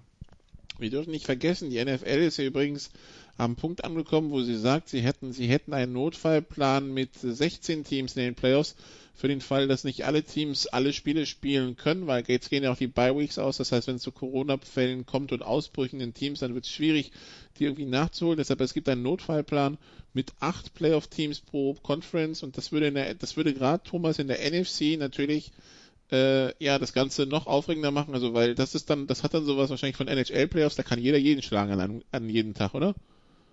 Ja, so ist das Feld äh, auch gefühlt aufgestellt im Moment. Also die, die perfekte Mannschaft, wie es äh, in der EFC eben gibt, die gibt es in der NFC nicht. Da sind eigentlich alle äh, irgendwo da. Die, das sind die, äh, die Packers und die, und die Seahawks, die eine Top-Offense aufs Feld bringen, aber, aber keine Defense haben. Ähm, da sind auf der anderen Seite die, die Rams und die Bucks da, die relativ gute Offenses haben, nicht, nicht überragende Offenses, aber sehr, sehr gute Defenses haben. Dann sind die Saints äh, da, die eigentlich alles Spielertalent der Welt haben, äh, aber irgendwie hat es bisher noch nicht so wunderbar ausgesehen und Drew Brees kämpft noch äh, damit, sich äh, mit seinem schwächer werdenden Arm irgendwo zurechtzufinden finden. Da haben wir die Arizona Cardinals, äh, wo wir Kyler Murray heute gar nicht angesprochen haben noch. Der hat ja auch fantastisch gut gespielt gestern. Ein äh, Kämpfer vor dem Herrn, äh, ein Scrambler auch vor dem Herrn, äh, Kyler Murray. Eine exzellente Vorstellung. Wenn er so weitermacht, dann sind auch die Cardinals da absolut zu beachten. Und dann sind noch Mannschaften da, wie die 49ers, wie die äh, Vikings vielleicht auch noch, die auch irgendwie ja, qualitativ gute Mannschaften sind und äh, da reinrutschen können, wenn dann äh, 16 Mannschaften in die Playoffs kommen. Und natürlich auch irgendwo die Bears zwar äh, eine desaströse Offense haben, aber vielleicht reicht die Defense, dass sie sich irgendwie dann als, äh, als achtes Team da noch äh, in die Playoffs würgen könnten. Die Bears wären aktuell auf 8, wären dann der Gegner von den Saints im Augenblick. Wenn wir jetzt, wenn wir heute aufhören würden, hätten wir in der NFC bei 8 Playoff-Teams Saints, Bears und was wir auf jeden Fall hätten bei sieben Playoff-Teams Seahawks, Rams, Packers, Cardinals und Eagles, Bucks. Alles Playoff-würdige Ansetzungen, wenn man die Saison bisher verfolgt hat. Christian, wie groß müssen die Sorgenfalten bei Bruce Arians sein nach der, nach der Performance? Naja, ich habe ja eben schon gesagt, ich will die Regression für alle. Es gibt auch noch eine weitere Sache, an die ich wissenschaftlich glaube, das ist die Gaußsche Normalverteilung. Ich glaube, dieses Spiel, und ich meine in letzter Konsequenz ja beide Partien für die äh, für die Buccaneers gegen New Orleans, das war ja in Woche 1 auch nicht anders, ähm, waren einigermaßen desaströs, ähm, wenn man sich das äh, im Gesamtkontext anschaut. Von daher, offensiv, ja. ja, naja, also äh, das ist kein Tape, was sich Brady anschauen möchte. Er wird es vermutlich tun. Ähm, ich glaube schon, dass die Buccaneers äh, dann doch. Äh, das, das Ding ist ja, wir haben ja die, die Saints immer als Favoriten gesehen. Und jetzt hatte man dieses Jahr den Eindruck, ist vielleicht nicht mehr ganz so, ganz so stark. Ich glaube, Thomas hatte sie noch ein bisschen besser auf jeden Fall als ich in der Mitte der Saison. Ähm, und kann sich da jetzt ein Stück weit auch bestätigt sehen. Ähm, die Defense ist definitiv an einigen Tagen deutlich verbessert. Die haben immer noch ihre Off-Days, ähm, die werden aber seltener. Und was Tampa Bay betrifft, ich sag mal so, ich glaube, sie sind einen Schritt über den durchschnittlichen AFC-Teams, über die wir gesprochen haben. Ähm, und in der NFC hast du außerhalb aus dem, der West, den Packers, den äh, Saints nicht so überragend viele gute Mannschaften da kann schon was gehen. Aber sie haben eben, und das ist mit einem Kader, der einen so massiven Umbau erfahren hat, wie er eben äh, den, den Buccaneers eben passiert ist, du kannst diese Stabilität noch gar nicht haben. Ähm, deswegen, wenn du die Saison hundertmal simulieren würdest oder tausendmal, oder 5000, das ist, ist ja egal. Dann glaube ich, dass die, dass die Saints dann schon im Schnitt mit einer besseren, klar besseren Bilanz rauskommen. Ähm, aber dennoch ist Tampa Bay ein Team, was sich meiner Meinung nach für die Playoffs qualifizieren wird und das ähm, geht dem Sorge machen muss. Und die Frage ist halt auch, also wenn, sagen wir, sie treffen noch ein drittes Mal aufeinander und die Saints schießen die dann wieder so ab, dann kann sich Tampa Bay aus der Division wirklich ab, abmelden und kann sagen, hier, wir gehen irgendwie anders hin oder können wir nicht in die AFCs aufgehen und mit jemandem tauschen. Ähm, aber weil die Wahrscheinlichkeit schon zweimal gegen ein Team so deutlich auszusehen ist, ist schon relativ gering. Die werden auf jeden Fall mitspielen können, die werden an einem guten Tag auch sehr viele gute Mannschaften schlagen können. So, aber stabiler, konstanter scheint tatsächlich jetzt New Orleans zu sein. Also, Christian hat die gausche Kurve platziert, finde ich auch schön. Die Älteren unter uns werden sich erinnern, die war auf dem 10-Mark-Schein. Ähm, gut. Ähm, das ist mir tatsächlich tatsächlich neu. Das ist es nicht? Okay. Nee, nee, aber finde ich ist halt, dass es in Anführungszeichen Wissenschaftskontext der Allgemeinbildung sein kann, weil. Die gausche Glockenkurve, äh, 10, 10 Markschein, doch. Ja, okay, also dann haben diejenigen, die es aber noch nicht gehört haben, jetzt auch was, was sie dann nach dieser Sendung nochmal äh, pr prüfen können. Also auf, den, auf dem neuen 10 Markschein, nicht dem alten. Siehst du mal. Sehr gut. Hm? Siehst du? Bildungspodcast. Hat doch niemand was anderes behauptet hier.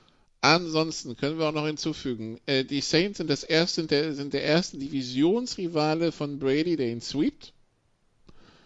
Es gibt durchaus Teams, gegen die Brady zweimal in einem Jahr verloren hat, aber noch kein Division, also nicht Divisionsrivale während der regulären Saison. Ähm, es war die schlechteste, ein, eine der schlechtesten Quarterback-Performances von Brady, ich glaube, Rating von 40,4 mehr und äh, auch die höchste Klatsche nach diesen 0 zu 31 Woche 1 2003 gegen Buffalo, wo ja die Woche davor Lawyer Milloy getradet wurde und Bledsoe gespielt hat, der, der Quarterback, den Brady verdrängt hatte. Übrigens den, den, den, ähm, den Pats hat es nicht geschadet. Am Ende gewannen sie den Super Bowl gegen die Carolina Panthers. Ähm, aber ja, das sind so die Dimensionen. Also das sind halt auch Sachen, die passieren auch im Brady selten, Thomas. Ähm, für die Freunde der Statistik, also was ganz Besonderes und der, der Sportgeschichte, sowas hat man von Brady Heil selten gesehen, dass der mit seinem Team so untergeht, ne? Ja, das war, äh, das war definitiv eine der, der, der schwächsten Vorstellungen auch äh, von, von Brady, äh, die man in der ganzen Karriere gesehen hat. Ich glaube nicht, dass das jetzt äh, repräsentativ ist, auch nicht für diese Saison. Äh, das wird schon wieder besser werden, aber äh, wir haben es bei den Bucks eigentlich schon die ganze Saison gesagt, die, diese Offense schöpft nicht ihr Potenzial aus. Brady hat die im Prinzip über Wasser gehalten, weil er, weil er dann doch genug von diesen, äh, von diesen extrem guten Pässen bei Dirt Downs gemacht hat. Aber insgesamt ist das alles nicht so überzeugend gewesen. Äh, jeder einzelne Spielzug wirkte, wie wenn er hart erkämpft werden müsste. Und das ist mit solchen Spielern wie Mike Evans oder Chris Godwin äh, einfach zu wenig. Und ja, da muss man jetzt schauen, wie diese Coaches da die Adjustments machen, weil Tampa Bay äh, ja, hätte das Potenzial, wie wir jetzt schon ein paar Mal gehört haben, aber das irgendwie ein bisschen deprimierend, dass sie es nicht so wirklich abrufen noch. Thomas, Thomas, hast du zufällig das, das Buch von Arians gelesen? QB Whisperer? Äh, nein, das habe ich nicht gelesen. Also es hat tatsächlich einen Kontext, warum ich diese Frage stelle. Nikola, du vermutlich vielleicht nein, auch, auch, nicht. auch nicht. Okay. Normalerweise sollte man, ich habe es tatsächlich auch primär wegen dem Uni, wegen der Uni-Arbeit gelesen. Also ich, es hat mich auch so interessiert, aber ich habe es primär wegen der Uni-Arbeit gelesen. Ähm, und normalerweise ist man ja wenn man ein Buch gelesen hat von jemandem, dessen Meinung man dann erklärt bekommt, ist man da ja in aller Regel eher optimistischer und positiver. Nachdem ich das Buch, ich mag Arians immer noch, aber in diesem Buch finden sich sehr viele auch Oldschool und ich will sagen Rara-Elemente, aber ähm, die mich auch auf das Coaching ein bisschen skeptisch gemacht haben. Also vermutlich die, die besten, mit die besten Quarterback-Beschreibungen, die man äh, die man lesen kann, muss, muss ich sagen. Glaubt's mir, ich habe da relativ viel zugesucht. Ähm, aber vom Coaching her muss ich sagen, äh, hat es mir ein bisschen Bauchschmerzen gemacht, weil ich irgendwie gedacht habe, dass der in manchen Bereichen etwas moderner wäre. Aber zumindest liest es nicht so gut. Das Buch ist jetzt auch ein paar Jahre alt, aber ähm, ich glaube, das äh, äh, spiegelt die Haltung wieder. Kann ich übrigens aber inhaltlich nur absolut empfehlen.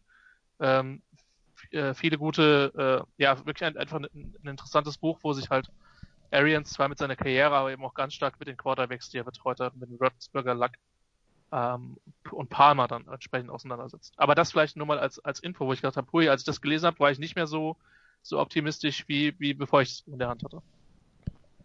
Okay, gut. Jetzt zu dem Spiel noch irgendwas zu sagen oder wollen wir picken? Gehen wir picken, ha? Dann gehen wir picken. Tom Brady hat schon genug gepickt dieses, diese letzte Nacht. Da schauen wir, was bei den anderen so passiert. Gut, dann kurze Pause und picken wir jetzt zu Spread. Bis gleich.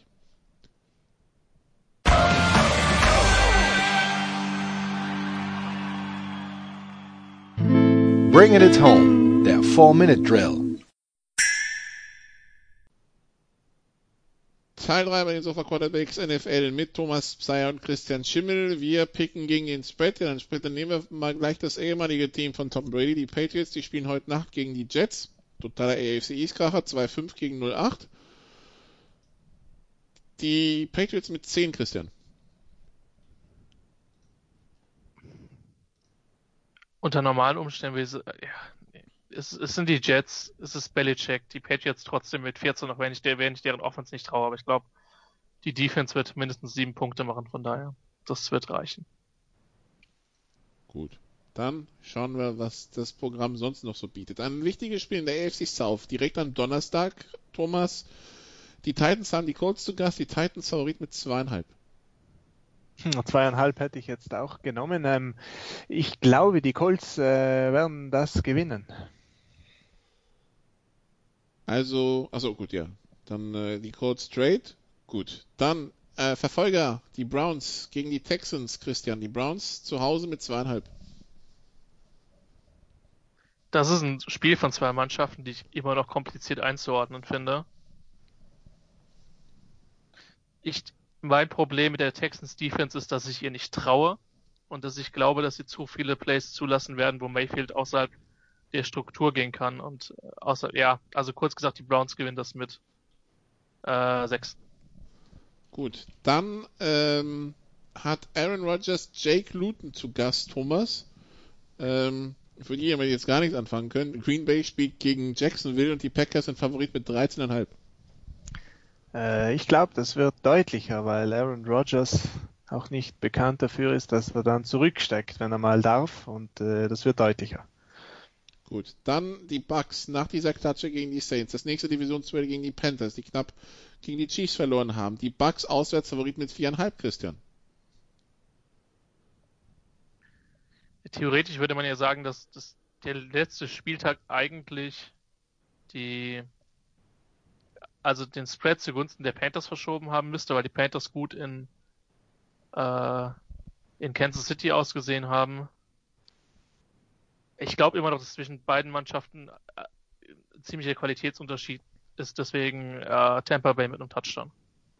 Gut, dann Thomas, die Dolphins gegen die Chargers, die Dolphins mit drei. Hm, auch das ist so ein, äh, ja, ein schwierig einzuschätzendes Spiel. Also Dolphins mit drei ist One Score und damit ja, aber. Ja, definitiv. Ähm, ja, da könnte man wirklich die Münze werfen. Äh, lass uns mit den Chargers gehen, weil irgendwann mal wird dieser Fluch brechen bei denen. Ausgerechnet an der Ausküste. Herzlichen Glückwunsch. Ähm, dann Christian Cardinals gegen Bills. Die Cardinals zu Hause mit anderthalb. Super spannendes Spiel, weil ich will nicht sagen der Clash der Systeme, aber ein Stück weit ist es das. Cardinals mit 1. Anderthalb. Was jetzt nicht den Riesenunterschied macht, aber ja. Nee, nee, nee. Äh, Cardinals mit einem Field Goal. Okay, dann die Rams gegen die Seahawks. Thomas, die Rams zu Hause mit anderthalb.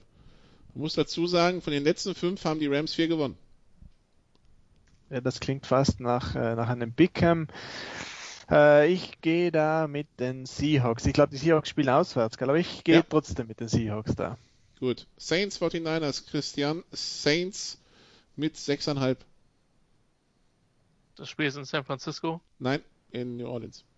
Und New Orleans ist nur 6,5 Punkte Favorit, das heißt dreieinhalb auf neutralen Platz. Ich weine, weil das wäre wahrscheinlich das erste Spiel, was ich dieses Jahr im Stadion gesehen hätte. Aber ja, gut. Ja. also das erste NFL-Spiel, was du dieses Jahr im Stadion gesehen hättest, um deinen Schmerz nochmal zu vergrößern. Vorher hättest du viele andere GFL-Spiele. Ja, also nee, das wäre wahrscheinlich nicht das, das NFL-Spiel gewesen, dann wäre ich ja in London gewesen. Es hätte auch London-Spieler gegeben, aber das wäre das erste Spiel in den USA gewesen. Also, so, wir, wir, wir eine, eine, die Freundin, mit der ich rüberfliege, ist halt 49ers-Fan und wir hatten uns irgendwie überlegt, ja, also wenn ich, wir würden wieder so zu Thanksgiving fliegen und wenn das Saints-Spiel mhm. irgendwie davor liegt, dann machen wir einen Stopp in New Orleans auf dem Weg dahin, ja. Und jetzt ja. liegt der Spielplan genauso, wie wir ihn hätten haben wollen. Ja.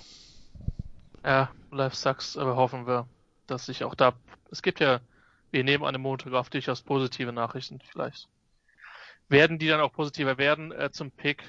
Ich glaube, dass die Saints das mit mindestens einem Touchdown gewinnen. Ich mag die 49ers, aber zu verletzt, um, um groß was reißen zu können. Auswärts. Die Steelers haben die Bengals zu Gast, Thomas. Die Steelers mit 9,5. Die Bengals covern. Und Christian, die Patriots haben die Ravens zu Gast, die Ravens mit 6,5. Patriots haben die Ravens zu Gast. Hm. Äh, naja, Baltimore mit mehr. Baltimore mit mehr. Die kompletten Verkehrsunfälle haben in Form von Jets und Cowboys haben nächste Woche spielfrei. Auch die Falcons werden kein Spiel in letzter Minute abgeben, weil auch die haben spielfrei. Ebenso wie die Chiefs. Und Monday Night zur Info ist dann noch Bears gegen Vikings nächste Woche. Ähm, da sind übrigens die Vikings Favoriten, nur dass wir darüber geredet haben. Ja, dann bedanke ich mich bei Thomas und bei Christian. Mehr Football gibt's diese Woche bei den Sofa Quarterbacks College Football. Zumindest über, wenn wir die über die Spiele sprechen, die stattgefunden haben. Da waren ein paar Kracher dabei. Und äh, mehr Football natürlich auch in der Big Show am Donnerstag. Danke Christian, danke Thomas, danke liebe Zuhörer. Bis zum nächsten Mal hier auf Sportrad 360. Tschüss. Das waren die Sofa Quarterbacks mit der Extravaganza zur National Football League auf Sportradio 360.de. Wenn Sie Fragen, Anmerkungen, Gegenbeispiele haben, schreiben Sie uns entweder auf unserer Facebook-Seite über unseren Twitter-Account at Sportradio 360 oder direkt an steilpass at Sportradio 360.de. Great job, guys! Und versäumen Sie nicht unsere nächste Big Show jeden Donnerstag neu auf www.sportradio360.de. One day at a time. Keep getting better as a football team and we'll see what happens.